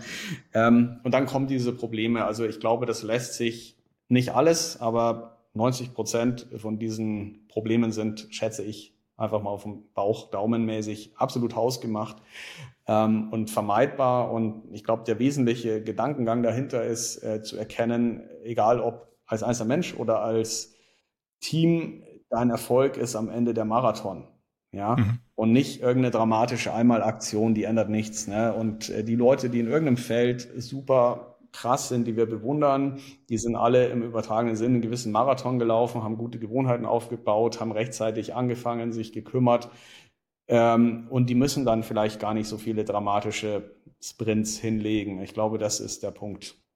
Absolut. Ich mag Dauerlauf als Bild noch lieber als Marathon, weil es ja. meiner Meinung nach beschreibt die Realität noch einen Ticken besser. Ja, ähm, aber, aber ja gut. Der Dauerlauf führt dich möglicherweise wohin, das Hamsterrad, ja, da würdest hat du ja ein Ende, der Dauerlauf nicht, das war mein Gedanke, aber es ja, ja. nur höchstens die Gesundheit kommt dann und macht dir mal ja. nicht bemerkbar und sagt, Alter, du brauchst eine Pause, ja. ja. ähm, Jetzt haben wir das Thema Prokrastination ja beleuchtet. Auf der, ich ich habe noch eine mhm. andere Wahrnehmung, was, was den, den, den Zielen oder dem Erfolg äh, oft im Wege steht und das ist, sagen wir mal, Opportunitäten, die des Wegesrandes lauern. Ja. Und manche erfindet man selbst und andere werfen einem andere über den Zaun. Also die Ideen, die man morgens in der Dusche hat, sind immer geiler als die, die man gestern hatte, weil die von gestern muss man noch machen. Die von heute sind noch die spannenden, frischen Ideen. Mhm. Aber gleichzeitig kommt jemand und sagt, du Florian, ich habe dich in diesem Podcast gehört, du hast gesagt, ich habe, kannst du mal gerade so. Und schon habe ich zu kämpfen, nicht nur mit meiner Prokrastination, sondern auch noch mit der Idee von heute Morgen, die ich selber ja. spannender finde, als die, die von gestern, die ich noch zu Ende machen muss. Plus externen Einflüssen von außen. Die nehmen wir sie mal als berechtigt und interessant an. Also nicht, wo man sagt, da, ah, das ist Quatsch, sondern ja, nee, macht schon Sinn, aber irgendwie bringt mich so ein bisschen ab vom Weg. Mhm. Wie grenze ich mich ab? Wie lerne ich dabei zu bleiben beim Fokus, weil wenn ich zu allen anderen sage, ja klar kann ich mal gerade, gar kein Problem, dann hat das ja nichts mit Fokus zu tun, sondern ist ja das Gegenteil davon. Ähm, dann bin ich ja sehr hin und her getrieben in den Wellen, die da so auf mich einspringen. Wie, wie bleibe ich auf der, wie bleibe ich auf, auf dem rechten Pfad? Hm. Ich, äh, ich verstehe genau, was du meinst. Tatsächlich äh, habe ich da auch ein ganzes Kapitel in meinem neuen Buch dann äh, Fokus, Konzentration, Aufmerksamkeit geschrieben, weil ähm, vor zehn Jahren hat man gesagt, gab es ein paar Untersuchungen, ein moderner Wissensarbeiter, der wird so ungefähr alle sechs Minuten unterbrochen bei dem, was er tut. Mittlerweile sind wir bei allen möglichen Daten so, wenn man es roundabout nimmt, so bei alle vier Minuten wird eine Person unterbrochen. Wir gehen davon aus, dass ein normaler Arbeitnehmer in Deutschland ungefähr zwei Stunden am Tag, das ist ein krasser Werk, kannst du dir erstmal gar nicht vorstellen, nur mit Ablenkungen verliert. Das können interne Sachen sein, mhm. ein Gedanke, den du nachgehst, eine Erinnerung, äh, es kann sein, dass du einfach auf dein Smartphone schaust, ja, das ist ja allgegenwärtig und dann, ah, da ist was und dann bist du auf einmal doch wieder oder du schaust in deinen E-Mail-Account und dann hat jemand geantwortet auf einen LinkedIn-Post. Also man geht davon aus, es sind mittlerweile zwei Stunden am Tag und da, da gehen wir dann mal ehrlich davon aus, es geht so ungefähr ein Viertel der Arbeitszeit vielleicht geht verloren, nur mit Ablenkung, ist ein großes Problem. Äh, wenn wir jetzt sehr erfolgreiche Menschen fragen. Ich kann mich erinnern, äh, Bill Gates, glaube ich, war das, der wurde mal gefragt, ja, was ist für dich so der eine zentrale Punkt, wenn du dich für einen entscheiden musst, äh, wie du so erfolgreich werden konntest? Und der hat gesagt, Fokus. Ähm, und ähm, der hat er ist auch bekannt dafür, er hat bei Microsoft teilweise ist er eine Woche einfach raus, hat sich eine Think Week genommen, einfach eine Woche, um nachzudenken, mhm. klarer zu werden, um sich nicht ablenken zu lassen, ja, irgendwie runterzukommen. Und ich sehe das schon als große Gefahr heute. Wir sind in so einer Gesellschaft, die Social Media, die sind suchtbildend, du, du bist überall erreichbar, du wirst abgelenkt. Ähm, es gibt ja Leute, die haben dann, äh, der macht dann immer Bing, ah, eine E-Mail, ich muss sofort, ah, hier ein neues. Ähm, ja. Okay, also nennen wir es Attention Deficit, ja, das, was du so als ADHS, so als in Anführungszeichen Störung bei Kindern in der Schule kennst. Das ist, denke ja. ich, mittlerweile ein gesellschaftliches Phänomen, Attention Deficit, äh, weil wir permanent abgelenkt werden bei dem, was wir tun und von unserem Weg. Und klar, du hast vollkommen recht, wie können wir erfolgreich sein, wenn wir uns immer ablenken lassen? Insofern, das ist ein, ein ganz, ganz wichtiger Punkt, ähm, sich anzugewöhnen, zum Beispiel kein Multitasking zu machen, weil es ist nicht nur so, dass wir das unterbrechen, was wir gemacht haben. Es ist ja noch viel schlimmer. Wenn du jetzt einen neuen Gedanken hast, investierst du Energie in den. Gleichzeitig ist aber der alte Gedanke noch nimmt von dir auch noch kognitive Kapazität. Ähm, mhm. Jetzt gehst du wieder zurück zum Alten, trotzdem ist der Neue nicht weg. Ähm, man, also es ist nicht nur die Zeit, in der du abgelenkt wirst, sondern du hast sie auch. Speaking of abgelenkt. Ja. Das können wir sogar drin lassen, gell? Das passt. Ja. Ähm, naja, ähm, genau. Also, ähm, genau, ich habe eigentlich alles deaktiviert, aber nicht gut genug. So stumm reicht nicht, wenn FaceTime-Sachen kommen. Ja. Ähm, genau, das ist, das war jetzt richtig äh, passend. Getimed. Ja, Video lass drin. Das ist das Problem heute.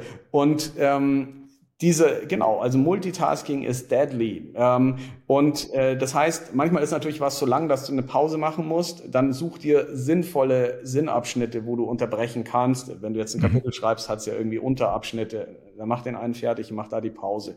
Und ähm, das sehe ich schon als ein ganz, ganz wesentliches äh, sowohl im, in, in, in der Unternehmensführung als eine Frage, wie bringe ich den Fokus rein? Wie verhindere ich, dass meine Mitarbeiter zwei Stunden am Tag durch Ablenkung verlieren?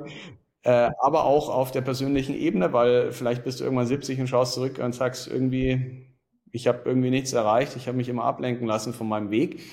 Und tatsächlich, ich habe sehr profitiert mal von einem Chef, bei dem ich meine Doktorarbeit geschrieben habe, weil ich neige auch dazu, die ganze Zeit gibt's tolle Ideen, Einfälle, ja. Und dann bin ich zu ihm gegangen, der hieß Peter, und habe gesagt, hier, Peter, ich habe eine coole Idee und zwar so und so. Und der hat immer gesagt, weißt du was, Florian, da reden wir drüber, wenn die Doktorarbeit fertig ist. Das war so die Standardantwort und da bin ich ihm heute dankbar, weil er hat, ja. er hat das so immer wieder fokussiert und ich habe meine Doktorarbeit mhm. in Psychologie in zwei Jahren sowas, wenn ich es recht in Erinnerung habe, gemacht, was für Psychologie schnell ist. Ja? Mhm. Ähm, und es gab andere, die haben zwölf Jahre dran geschrieben und waren noch nicht fertig. Und also ich habe auch davon profitiert, dass es Menschen in meinem Umfeld gab, die mich da immer wieder so ein bisschen auf Kurs gebracht haben. Und vielleicht sind wir da beim Stichwort Freunde. Also Freunde sind mhm. total wichtig, dir Feedback zu geben, weil von außen fällt dir ja ganz schnell was auf, was du von innen gar nicht merkst. Und ich gebe meinen Freunden Hinweise, bei denen, die da, darauf klarkommen und sagen, was du gerade machst, ehrlich gesagt, ich verstehe es nicht, weil ist so hin und viele waren mir nachher dankbar und haben gesagt, ja, ich habe drüber nachgedacht, ich mache es jetzt doch nicht, du hast vollkommen recht. Ähm, und ich profitiere da auch dadurch und ähm, genau, also wir sollten auf keinen Fall glauben, dass Attention Defizit was ist, was nur in der Grundschule ja, hyperaktive Jungs betrifft, sondern es betrifft nee. unsere ganze Gesellschaft. Immer mehr. Und da hat das Handy eben einen riesigen, einen riesigen Anteil daran. Dieses, leg das wieder hin und wir beschäftigen uns damit, wenn du, wenn du mit dem anderen fertig bist. Das war ja, wie du sagst, ein freundschaftlicher Rat und der war ja, der war ja vor allem zu deinem, ja. Zu deinem Gunsten am Ende des Tages. Die Frage ist, wie, wie, wie würdest du raten, damit umzugehen, wenn jetzt jemand kommt und sagt, also, jetzt habe ich dann doch mal eine Bitte. Und mhm. dann denkst du, Moment, ja, der ist doch nett und das mhm. ist doch für mich kein großes Ding. Aber irgendwie, der sagt also du schreibst möglicherweise, hast du ein Schreibfenster von neun bis 13 Uhr gelegt oder von neun bis elf und dann sagte, du, mhm. ich habe eine Bitte, aber ich brauche dich unbedingt, also ich brauche deine Perspektive. Morgen 10.30 Uhr, passt dir das? Mhm. Dann denkst du, ja, so genau, genau da drin, wo ich mich konzentrieren wollte, aber irgendwie auch ein, ein guter Bekannter Warum fällt es uns so schwer, Nein zu sagen? Also ich finde das ein wichtiges Thema, weil viele denken ja so Open Door Policy, ich muss immer erreichbar sein, ja, ich muss transparent sein, jeder Mitarbeiter muss immer zu mir rein können und das sehe ich überhaupt nicht so. Ich finde, es sollte wie so beim Hotel, da hast du auch so ein Schild, bitte nicht stören, ähm, mhm. Zeitpunkte geben, in denen ist die Tür zu, die sollte dein soziales Umfeld auch kennen und sagen jetzt, äh, jetzt nicht.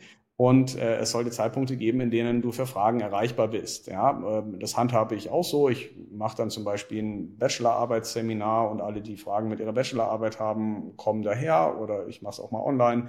Ähm, und äh, das kann ich dadurch ganz gut planen und strukturieren, weil ich möchte jetzt nicht, dass permanent irgendjemand anruft oder eine E-Mail oder jedem Einzelnen und die lernen dann auch untereinander. Also ich finde, es ist am Ende eine Organisationsfrage. Du kannst auch jemand sagen, ich arbeite gerade sehr konzentriert ich komme danach zu dir rüber. Ähm, mhm. und Leute auch angewöhnen, das ist auch wichtig, dass eben die Tür manchmal zu ist und du nicht gestört werden solltest, sei es jetzt deine Familie oder sei es ähm, am Arbeitsplatz. Ich glaube, das ist, ist wahnsinnig wichtig und natürlich hat es auch mit einem wesentlichen Thema zu tun der Psychologie, nämlich Grenzen setzen. Es gibt mhm. natürlich sehr vereinnahmende Menschen, die total unsensibel sind für, für ihr Umfeld, ja, die vielleicht auch so in den Bereich Narzissmus, wie auch immer gehen. Ähm, da ist es wichtig, dass du auch wirksam lernst, Nein zu sagen und natürlich erstmal nett und freundlich, aber bei denen, bei denen es so nicht funktioniert, dass du dir auch angewöhnst, Dinge klarer zu sagen, ja, und auch klar zu sagen, dann und dann kann ich, da habe ich Zeit und da und da nicht, ohne groß da Begründungsdebatten anzufangen. Das ist die spannende Frage. Würdest du sagen, also das eine ist ja später, also nicht jetzt, das ist aber noch nicht die Reinform des Nein. Also die Reinform des Nein ist ja, ja. gar nicht. Ja, so. Muss ja auch nicht sein. Ähm, ja. Sondern du sollst halt deine Interessen kennen und anderen das auch ganz ungeniert äh, sagen, was gerade zu tun ist oder was äh, bei dir ansteht. Und du kannst ja auch sagen, ich kann dir dann und da helfen, beispielsweise. Ja. ja? Äh, oder dieses Wochenende habe ich schon verplant. Ähm, wie willst du erfolgreich sein, wenn du die ganze Zeit unterbrochen wirst oder für fremde Interessen arbeitest. Ja, das heißt nicht, dass du in Anführungszeichen Egoist oder asozial werden musst, aber ich denke, du ja. brauchst so ein gesundes Verhältnis und es muss möglich sein, dass du Fokus hast, dass du nachdenken kannst, dass du äh, deine, deine Zeit hast und äh, da sind teilweise eben so moderne Glaubenssätze wie Open Door Policy, du musst die ganze Zeit die Tür aufhaben oder ähnliches immer erreichbar sein als Chef, hm, sehe ich sehr kritisch. Ähm, du brauchst fokussierte, ungestörte Zeit und erwachsene Menschen können und sollten eben auch dieses ganze Thema Fokus, Konzentration, Monotasking, vielleicht auch Achtsamkeit, Meditation, ganz gute Ansätze um da ein bisschen runterzukommen, das Gedankenkarussell zu stoppen. Ich denke, das ist ein ganz, ganz wesentlicher Punkt auch der positiven Psychologie, ähm, um das ist ja ein Durchschnittswert, zwei Stunden Ablenkung. Das mhm. heißt, manche lassen sich vier ablenken. Ja, ja, ja. Das wird eher bei denen sein, die sich am Tag vielleicht nur zehn Minuten ablenken lassen, weil das, ein, das wird ja vielleicht in der Woche keinen Unterschied machen. Aber wenn du jetzt ein Jahr denkst oder fünf Jahre, dann bist du ein vollkommen anderer Mensch oder deine Firma hat sich ganz anders entwickelt. Total. Nein sagen lieber mit Begründung oder Nein sagen ohne Begründung, um danach die Diskussionen ja. nicht aufzumachen? Gibt es unterschiedliche Meinungen. Ich versuche meistens tatsächlich, gut, bei Unterbrechungen bin ich schon streng, aber habe jetzt auch einfach weggedrückt, aber ähm, bei, wenn jemand ein Interesse hat, dann überlege ich halt, was ist meines und ehrlich gesagt versuche ich einen Win-Win draus zu machen. Mhm. Ja, also es ist ja erstmal, ich, ich sehe es mal Aber wenn es keins gibt, sagst, sagst, du, nee, kann ich leider gerade nicht, ähm, tut mir leid, mhm. oder machst du, machst du die Tür auf und, und erklärst, warum nicht, was dann wieder bei ja. Leuten mit einem mit einem spannenden, äh, mhm. also mit, mit also, Diskussionsfreude dann ja dazu führt, dass sie dir dann sagen, hm, verstehe ich doch, aber ich. vielleicht. Ähm, also äh, ich nehme ein konkretes Beispiel, jemand kommt zu mir und sagt, äh, ich möchte Bachelorarbeit bei dir machen, dann sage ich ja. Ähm, äh, das hat folgende Voraussetzungen, ich erwarte das, das, das, das, das, das, das. Machen Sie sich dazu Gedanken, wenn es für Sie okay ist, schreiben Sie mir eine E-Mail.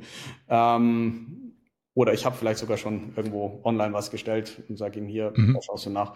Also insofern, ich finde, die Welt ist nicht so schwarz-weiß, dass du einfach sagst nein, sondern ich sage, ja. ich kann das liefern oder so wäre ich interessiert. Und ich mhm. erstmal ist es ja schon was Positives in der Regel. Jemand kommt zu uns, weil er glaubt, Absolut. wir sind kompetent, weil er uns sympathisch findet weil er uns vertraut. Warum sollten wir der Person jetzt irgendwie so bam die Tür vorm Gesicht zuschlagen und so, sondern es geht halt darum, ganz klar auch zu signalisieren, jetzt gerade nicht, aber dann oder so nicht, aber so und so wäre mein Interesse und wäre ja cool, wenn wir zusammenkommen. Und damit habe ich persönlich sehr gute Erfahrungen gemacht. Ich bin jetzt kein Anhänger, irgendwo jedem knallhart Nein zu sagen. Das machst du dann bestenfalls mit wirklich psychisch auffälligen Personen, die halt die normalen Signale nicht verstehen, ja, aber mit dem normalen Mensch, mit dem du normal zusammenlebst und kooperierst, ähm, da mache da mach ich persönlich versuche halt einfach, ich, ich finde es erstmal schön, dass jemand, zum Beispiel, wenn jemand zu mir kommt, Bachelorarbeit machen will, ist ja erstmal ein Kompliment. Absolut. Ja? Der vertraut mir in meiner Kompetenz und so weiter. Und das ist ja erstmal schön. Ja? ja. Und da versuche ich dann eben wenn jemand kommt, zu schauen, was geht, was ist in meinem Interesse, wie kommen wir zusammen. Und äh, teilweise ist es, ist es dann auch so, dass, dass ich vielleicht einem Kunden sage, ähm, ich glaube, jemand anders kann das zum Beispiel besser liefern, was Sie mich gerade fragen. Ja, das ist nicht unsere Kernkompetenz, was auch immer. Und auch damit habe ich gute Erfahrungen gemacht, weil dann habe ich vielleicht das eine Projekt nicht, habe dafür andere.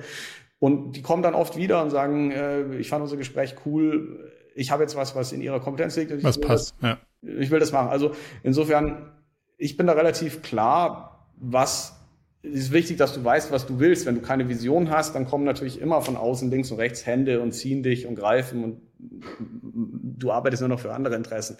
Ähm, aber sobald du weißt, was du bist, wer du bist, was du willst, was du für Interessen hast, und es kommt jemand, dann schaue ich, gibt es da eine Synergie? Und manchmal gibt es auch eine, aber ich habe trotzdem keine Zeit. Das kann ja auch sein, dann sage ich das auch. Ja. Welche Frage, die in dem Feld sich so tummelt, in dem du dich beschäftigst oder auch um das ganze Thema Mitarbeiterführung, Motivation, also so das, das breite Feld, in dem wir bis jetzt so unterwegs waren. Welche Frage ist bis heute für dich ungelöst? Und wenn du ein Buch, ein Seminar, einen Vortrag finden würdest, mit der Antwort auf diese Frage? Würdest du sofort sagen, ja, das, das kaufe ich, das besuche ich? Was wäre das für eine Frage? Hm, das ist, ähm, ehrlich gesagt, ich bin von der Persönlichkeit immer so, wenn ich was finde, was ich nicht so verstehe, dann suche ich mir die ganze Forschung dazu und erarbeite das. Und insofern Ähm, ich hatte schon, sagen wir mal, ich würde es eher mal so nennen, ich hatte teilweise in Anführungszeichen falsche Blickwinkel. Ich nehme nehm mal ein ziemlich einfaches Beispiel. Ich, äh, ich finde immer interessant, wenn ich sage, boah, das hat mich jetzt total überrascht. Äh, und ich habe letztens eine Studie gesehen, die hat ein amerikanischer Biologe irgendwann in den 50er Jahren gemacht. Und zwar hat der natürlich ethisch fragwürdig. Der hat Ratten schwimmen lassen bei verschiedenen Wassertemperaturen und geschaut, wie lange können sie schwimmen, bis sie ertrinken. Und hat sich da für alle möglichen biologischen Sachen, ja, was sich da ändert in irgendwelchen Hormonen und Herz und so weiter. So, und der hatte Laborratten und bei optimalen Wassertemperatur schwimmt diese Ratte 60 Minuten, bis sie ertrinkt. Und der hat sie auch wirklich ertrinken lassen. Deswegen gingen ihm die Ratten aus. Und Ui. die waren Laborratten nicht lieferbar. Und dann haben sie Wildratten, der Hausmeister hat den Wildratten gefangen oder so von der Uni. Und äh, er hat die schwimmen lassen und er hat sich halt gedacht, gut, die werden jetzt meine Daten versauen, weil die sind wahrscheinlich krasser. Ja, die, die kriegen ihr Fressen nicht, die müssen draußen fighten, die müssen überleben, die müssen Sachen ähm, die müssen Sachen, ja, die, die, die müssen schlau sein und so, sonst wären sie mhm. gar nicht alt geworden.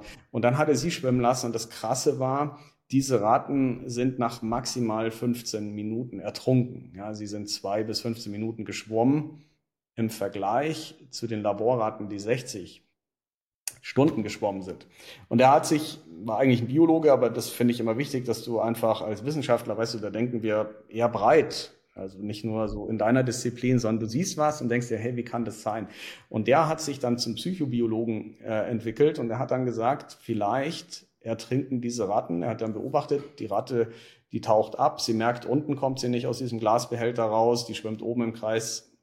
Der hat dann die Schlussfolgerung, die Wildratte entscheidet vielleicht bewusst, ich investiere hier nicht ich sterbe einfach mal, ich ertrinke jetzt absichtlich, ist, oh je, okay. ist ja ein krasses Mindset, ja, musst du erstmal schaffen, ja. Anführungszeichen, ja.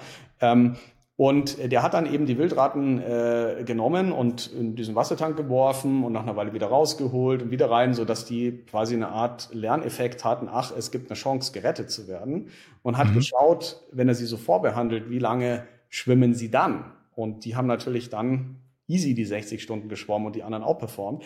Und äh, so, so, sowas finde ich, finde ich spannend, weil ich, ich hätte auch erst gedacht, die Wildraten sind krasser und ähm, das, da sind wir beim Thema Optimismus, Hoffnung, ja, dass auch mhm. eine Ratte so eine Art Hoffnung lernen kann oder Optimismus im Anführungszeichen oder Hilflosigkeit, ich habe keine Chance, ich gebe auf. Ähm, mhm. Und was das für ein Delta ist, wir reden eben von irgendwas zwischen drei und 15 Minuten, lassen wir es acht Minuten sein, versus 60 Stunden. Alleine durch dieses, ich nenne es mal unterschiedliche Mindset. Also sowas finde ich faszinierend. Ähm, und natürlich, was ist dann eine ungelöste Frage? Wie kriegst du so eine Power rein in den Menschen? Das ist für mich dann immer mhm. Transfersachen. Und da, da, das ist dann irgendwo, wo ich auch meine Mission finde. Also für mich ist immer die an sich ungelöste Frage ist, wie, wie können wir das, was wir in der Psychologie haben, an Effekten an Power, dass vielleicht auch einige Spitzensportler, ja, und Extremmenschen, so die Spitze, aber wir reden ja von, wenn wir die Menschheit anschauen, von Promille, die das auch schon für sich nutzen, die das können. Wie können wir das ausrollen? Wie können wir ähm, eine breitere Gesellschaft von solchen, von so einer Power, zum Beispiel von Optimismus, oder von dem Wissen, was wir mittlerweile über Glück haben, wie man Glück herstellt, haben die meisten Menschen die vollkommen falschen Überzeugungen. Die, die wollen sich glücklich kaufen, Glück im Äußeren erzwingen, ja, glauben, Geld macht glücklich und ähnliches. Ähm, und da gibt's, finde ich, das finde ich dann immer spannend, wenn man psychologische Forschung sich anschaut. Dann stellt man zum Beispiel fest, ähm, es ist äh, Erfolg macht schon irgendwo glücklich, aber äh, so Sachen wie Geld oder ob du verhalt bist und ähnliches, das macht immer nur so ungefähr drei Prozent bestenfalls aus, ja, von deinem Glückslevel. Aber was halt dann zum Beispiel krass ist, was viele nicht wissen, ist, ähm, es scheint so zu sein, dass zum Beispiel Glück macht dich eher erfolgreich, als dass dich Erfolg glücklich macht. Das finde ich ganz spannend. Ähm, das okay. heißt, statt dass du verbissen und grantig versuchst, mit schlechter Laune Erfolg zu erzwingen, wäre es besser. These, glücklich zu sein, das hört sich erstmal verrückt an, aber wenn wir jetzt mal ehrlich sind, zum Beispiel, welche Frau möchte einen unglücklichen Mann daten? Ja, da gibt es dann eben auch mhm. die Daten oder auch mal heiraten. Ne? Äh, wer möchte den unglücklichen Mitarbeiter einstellen, ja, oder wenn es um Entlassungen geht, wer wird als erstes entlassen? Also der, der schlechte Laune ausstrahlt. Und wen möchtest du zum Kunden schicken? Das heißt, wir haben eben die Daten, die zeigen, wenn jemand glücklich ist, dann ist er beruflich viel erfolgreicher, sozial integrierter. Wir haben die Verbindungen zu Gesundheit, zu Lebenserwartung, all das. Also du hast einen riesigen Payoff, wenn du, wenn du nicht versuchst, durch zwanghaft irgendwie erfolgreich zu sein, um glücklich zu sein, sondern eher indem du sagst, ey, lass mich glück, lass, lass mal einen Fokus drauf legen, glücklicher zu sein. Dann kommt dieser Erfolg zu dir. Und sowas, sowas finde ich halt total spannend, gerade wenn jetzt die Gesellschaft das Gegenteil von dem glaubt, was tatsächlich der Fall ist. Mhm. Ist es, finde ich, eine total wichtige Botschaft. Wenn die meisten Menschen denken, ich muss erfolgreich sein, damit ich glücklich bin, aber wir wissen, äh, andersrum. wird nicht so viel ausmachen. Genau. Und das wäre aber so eine wichtige Nachricht zu sagen, versuch glücklich zu sein, dann wirst du erfolgreich, ja, dann, dann, dann wirst du lieber gedatet, lieber geheiratet, ähm, lieber eingestellt, der Kunde arbeitet lieber mit dir, äh, du bist gesünder, hast eine höhere Lebenserwartung, Punkt, Punkt, Punkt. Das, äh, das, das finde ich dann sehr, sehr spannend. Ja? Insofern, also die wichtigste Frage, auf die ich keine Antwort bisher habe, ist, wie kriegt man dieses ganze Wissen? Natürlich arbeite ich irgendwo dran, durch zum mhm. Beispiel so ein Interview, oder mal einen Blogbeitrag oder einen Post oder ein Buch. Aber da sehe ich die größte Herausforderung. Ne? Also wir haben im klinischen Bereich ist es schon schlimm genug, haben wir vorher drüber geredet, stigmatisiert, die Leute gehen gar nicht äh, und so weiter ne? äh, zum Psychotherapeuten. Aber bei denen, die an sich gesund sind, auch ja, Ablenkung, Prokrastination, gute Gewohnheiten aufbauen, glücklich werden, Optimismus einsetzen. Da gibt es viele andere Themen noch, ne? äh, aus der Komfortzone gehen das sind die Themen, an denen jeder Mensch ja, ähm, noch Potenzial zumindest hat. Und wie kriegt man das rein? Das ist für mich die, die einzige wichtigste Frage, die mich, wenn ich jetzt auf eine mich konzentrieren sollte, die mich antreibt. Ja. Spannend. Fast schon ein perfektes Schlusswort. Eine Frage habe ich doch noch. Welche Bücher, wenn du schon von Büchern gesprochen hast, haben dich in letzter Zeit begeistert, beeindruckt? Oder muss auch nicht in letzter Zeit sein, kann auch äh, dein ein langjähriger Favorit sein? Was sind, was ist auf der Leseliste, wo du sagst, das, das kann man, das kann man empfehlen, sollte man, sollte ja. man sich angeschaut haben? Das hört sich natürlich jetzt ein bisschen oldschool an, aber ich bin tatsächlich, äh, ich lese natürlich viel Wissenschaft und so für meine Bücher und so und dann suche mhm. ich mir oft tatsächlich so ein bisschen den Kontrast und ähm, ich bin oute ich mich mal, es hört sich wahrscheinlich verstaubt an und so weiter. Ich tatsächlich, äh, ich mag zum Beispiel Nietzsche sehr gerne oh. ähm, weil es vollkommen out of the box Ideen, Impulse, Blickwinkel sind, ja. Und äh, auch teilweise. Welches auch, Werk? Ähm, tatsächlich, tatsächlich ähm, du, bei ihm ist es ja so, der hat ja so Aphorismen geschrieben. Das mhm. heißt, du hast irgendwo so einen Gedanken und dann kommt der nächste. Und am Anfang hatte er noch strukturiertere Werke, aber ja, hinten wurde es wild. Richtig, wild, Impulse, kurzer Boom wie so, ein, so eine Eingebung. Manch, bei manchen Triggern auch nichts, aber eigentlich ist das so ein früher Vorreiter von sowas wie LinkedIn, wo du einfach so eine begrenzte Zeichenzahl hast, einen Gedanken, so ein Post, der irgendwie manchmal trifft er, manchmal nicht. Und äh, eher dieses chaotische, ja, so hat er ja geschrieben. Und ähm, das, das finde ich zum Beispiel schon, weil es, ich finde es immer wichtig, Dinge zu hören, die du nicht überall hörst, weißt du? Ja. In einen Blickwinkel, der vielleicht auch ein bisschen psychisch auffällig in Anführungszeichen ist, auf was zu bekommen, out of the box, nicht nur ich lese natürlich das, auch. Das, das leisten seine späten Werke, soweit ich es verstanden habe, durchaus. Ja, da wurde er zunehmend, glaube ich, Syphilis krank und das geht ja auch aufs Gehirn. Das wurde dann ziemlich, natürlich noch krasser in Anführungszeichen. Vielleicht hat es ja dem Künstlerischen sogar noch einen gewissen Edge gegeben. So eine Krankheit, ja. das äh, hatten wir ja vorher schon das Thema, dass manche Sachen, die eher so psychopathologisch sind, ja durchaus auch zum Beispiel bei so spitzen Personen, die irgendwo super erfolgreich sind, zu finden sind. Ähm, Tatsächlich, genau, das, äh, das sind, ja, ich bin jetzt kein Fan, immer das zu lesen, was ich eh schon von jeder Ecke höre, weißt du, so mhm, nochmal zu bestätigen, absolut.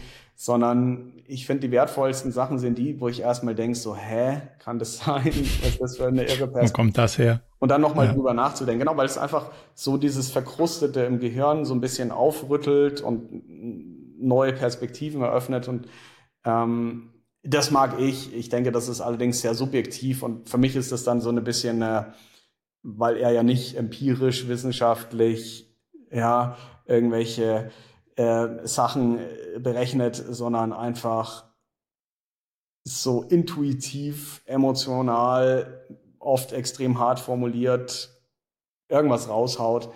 Ähm, allerdings auf sehr hohem Niveau und eben vollkommen out of the box und zeitlos. Ja, das äh, ja. Oute ich mich. Spannend. Ja. Nö, also es, äh, fügt nur was zu dem Bild hinzu. Also das macht ja durchaus, äh, ich finde ich finde das beeindruckend. Also von daher, ich mag das.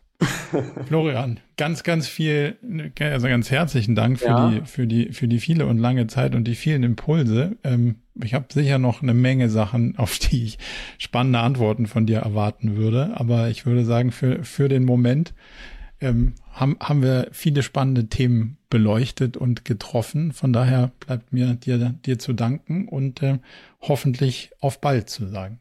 Ja, gerne. Mir hat's auch äh, viel Spaß gemacht. Du hast mich äh, tatsächlich auch sehr gechallenged. Ich wusste ja keine einzige Frage und solche Fragen wie äh, dein Lieblingsbuch oder äh, was ist für dich die eine wichtigste ungelöste Frage? Ja, es ist erstmal, das bin ich gefordert so als kreativ, ja. Und wir haben sehr viel so über vorher geredet über ja Wettbewerb und so weiter und ich würde dich jetzt nicht als Gegner beschreiben in einem Interview, ja, aber du bist jemand, der fordert. Ne? Und klar, wenn du jetzt, wenn wir jetzt einen Boxkampf hätten, das würde ich nicht machen, ne? weil man kommt ins Welt und es geht so sehr auf mein Gehirn, das ich brauche. Ja. Aber das, das, dann hätten wir diesen Bezug. Also das ist, wäre doch schlimm, wenn du mir jetzt noch Fragen stellst, wo ich mich ganz, wo ich ganz sicher nicht scheitere und mich ganz wohlfühle und alles happy, sondern du Absolut. stellst mir schon Fragen, die sind so ein bisschen unerwartet, die sind, mh, hm, da bin ich gefordert, da, ich fange jetzt nicht an zu schwitzen, aber ich muss nachdenken. Und ja, so ist es doch dann cool. Dann, dann freut es mich, dann habe ich alles, dann habe ich zumindest mal den Anspruch, den ich habe, getroffen. Und äh, wenn es dir auch ein bisschen Freude gemacht total, hat, dann ist doch alles gut.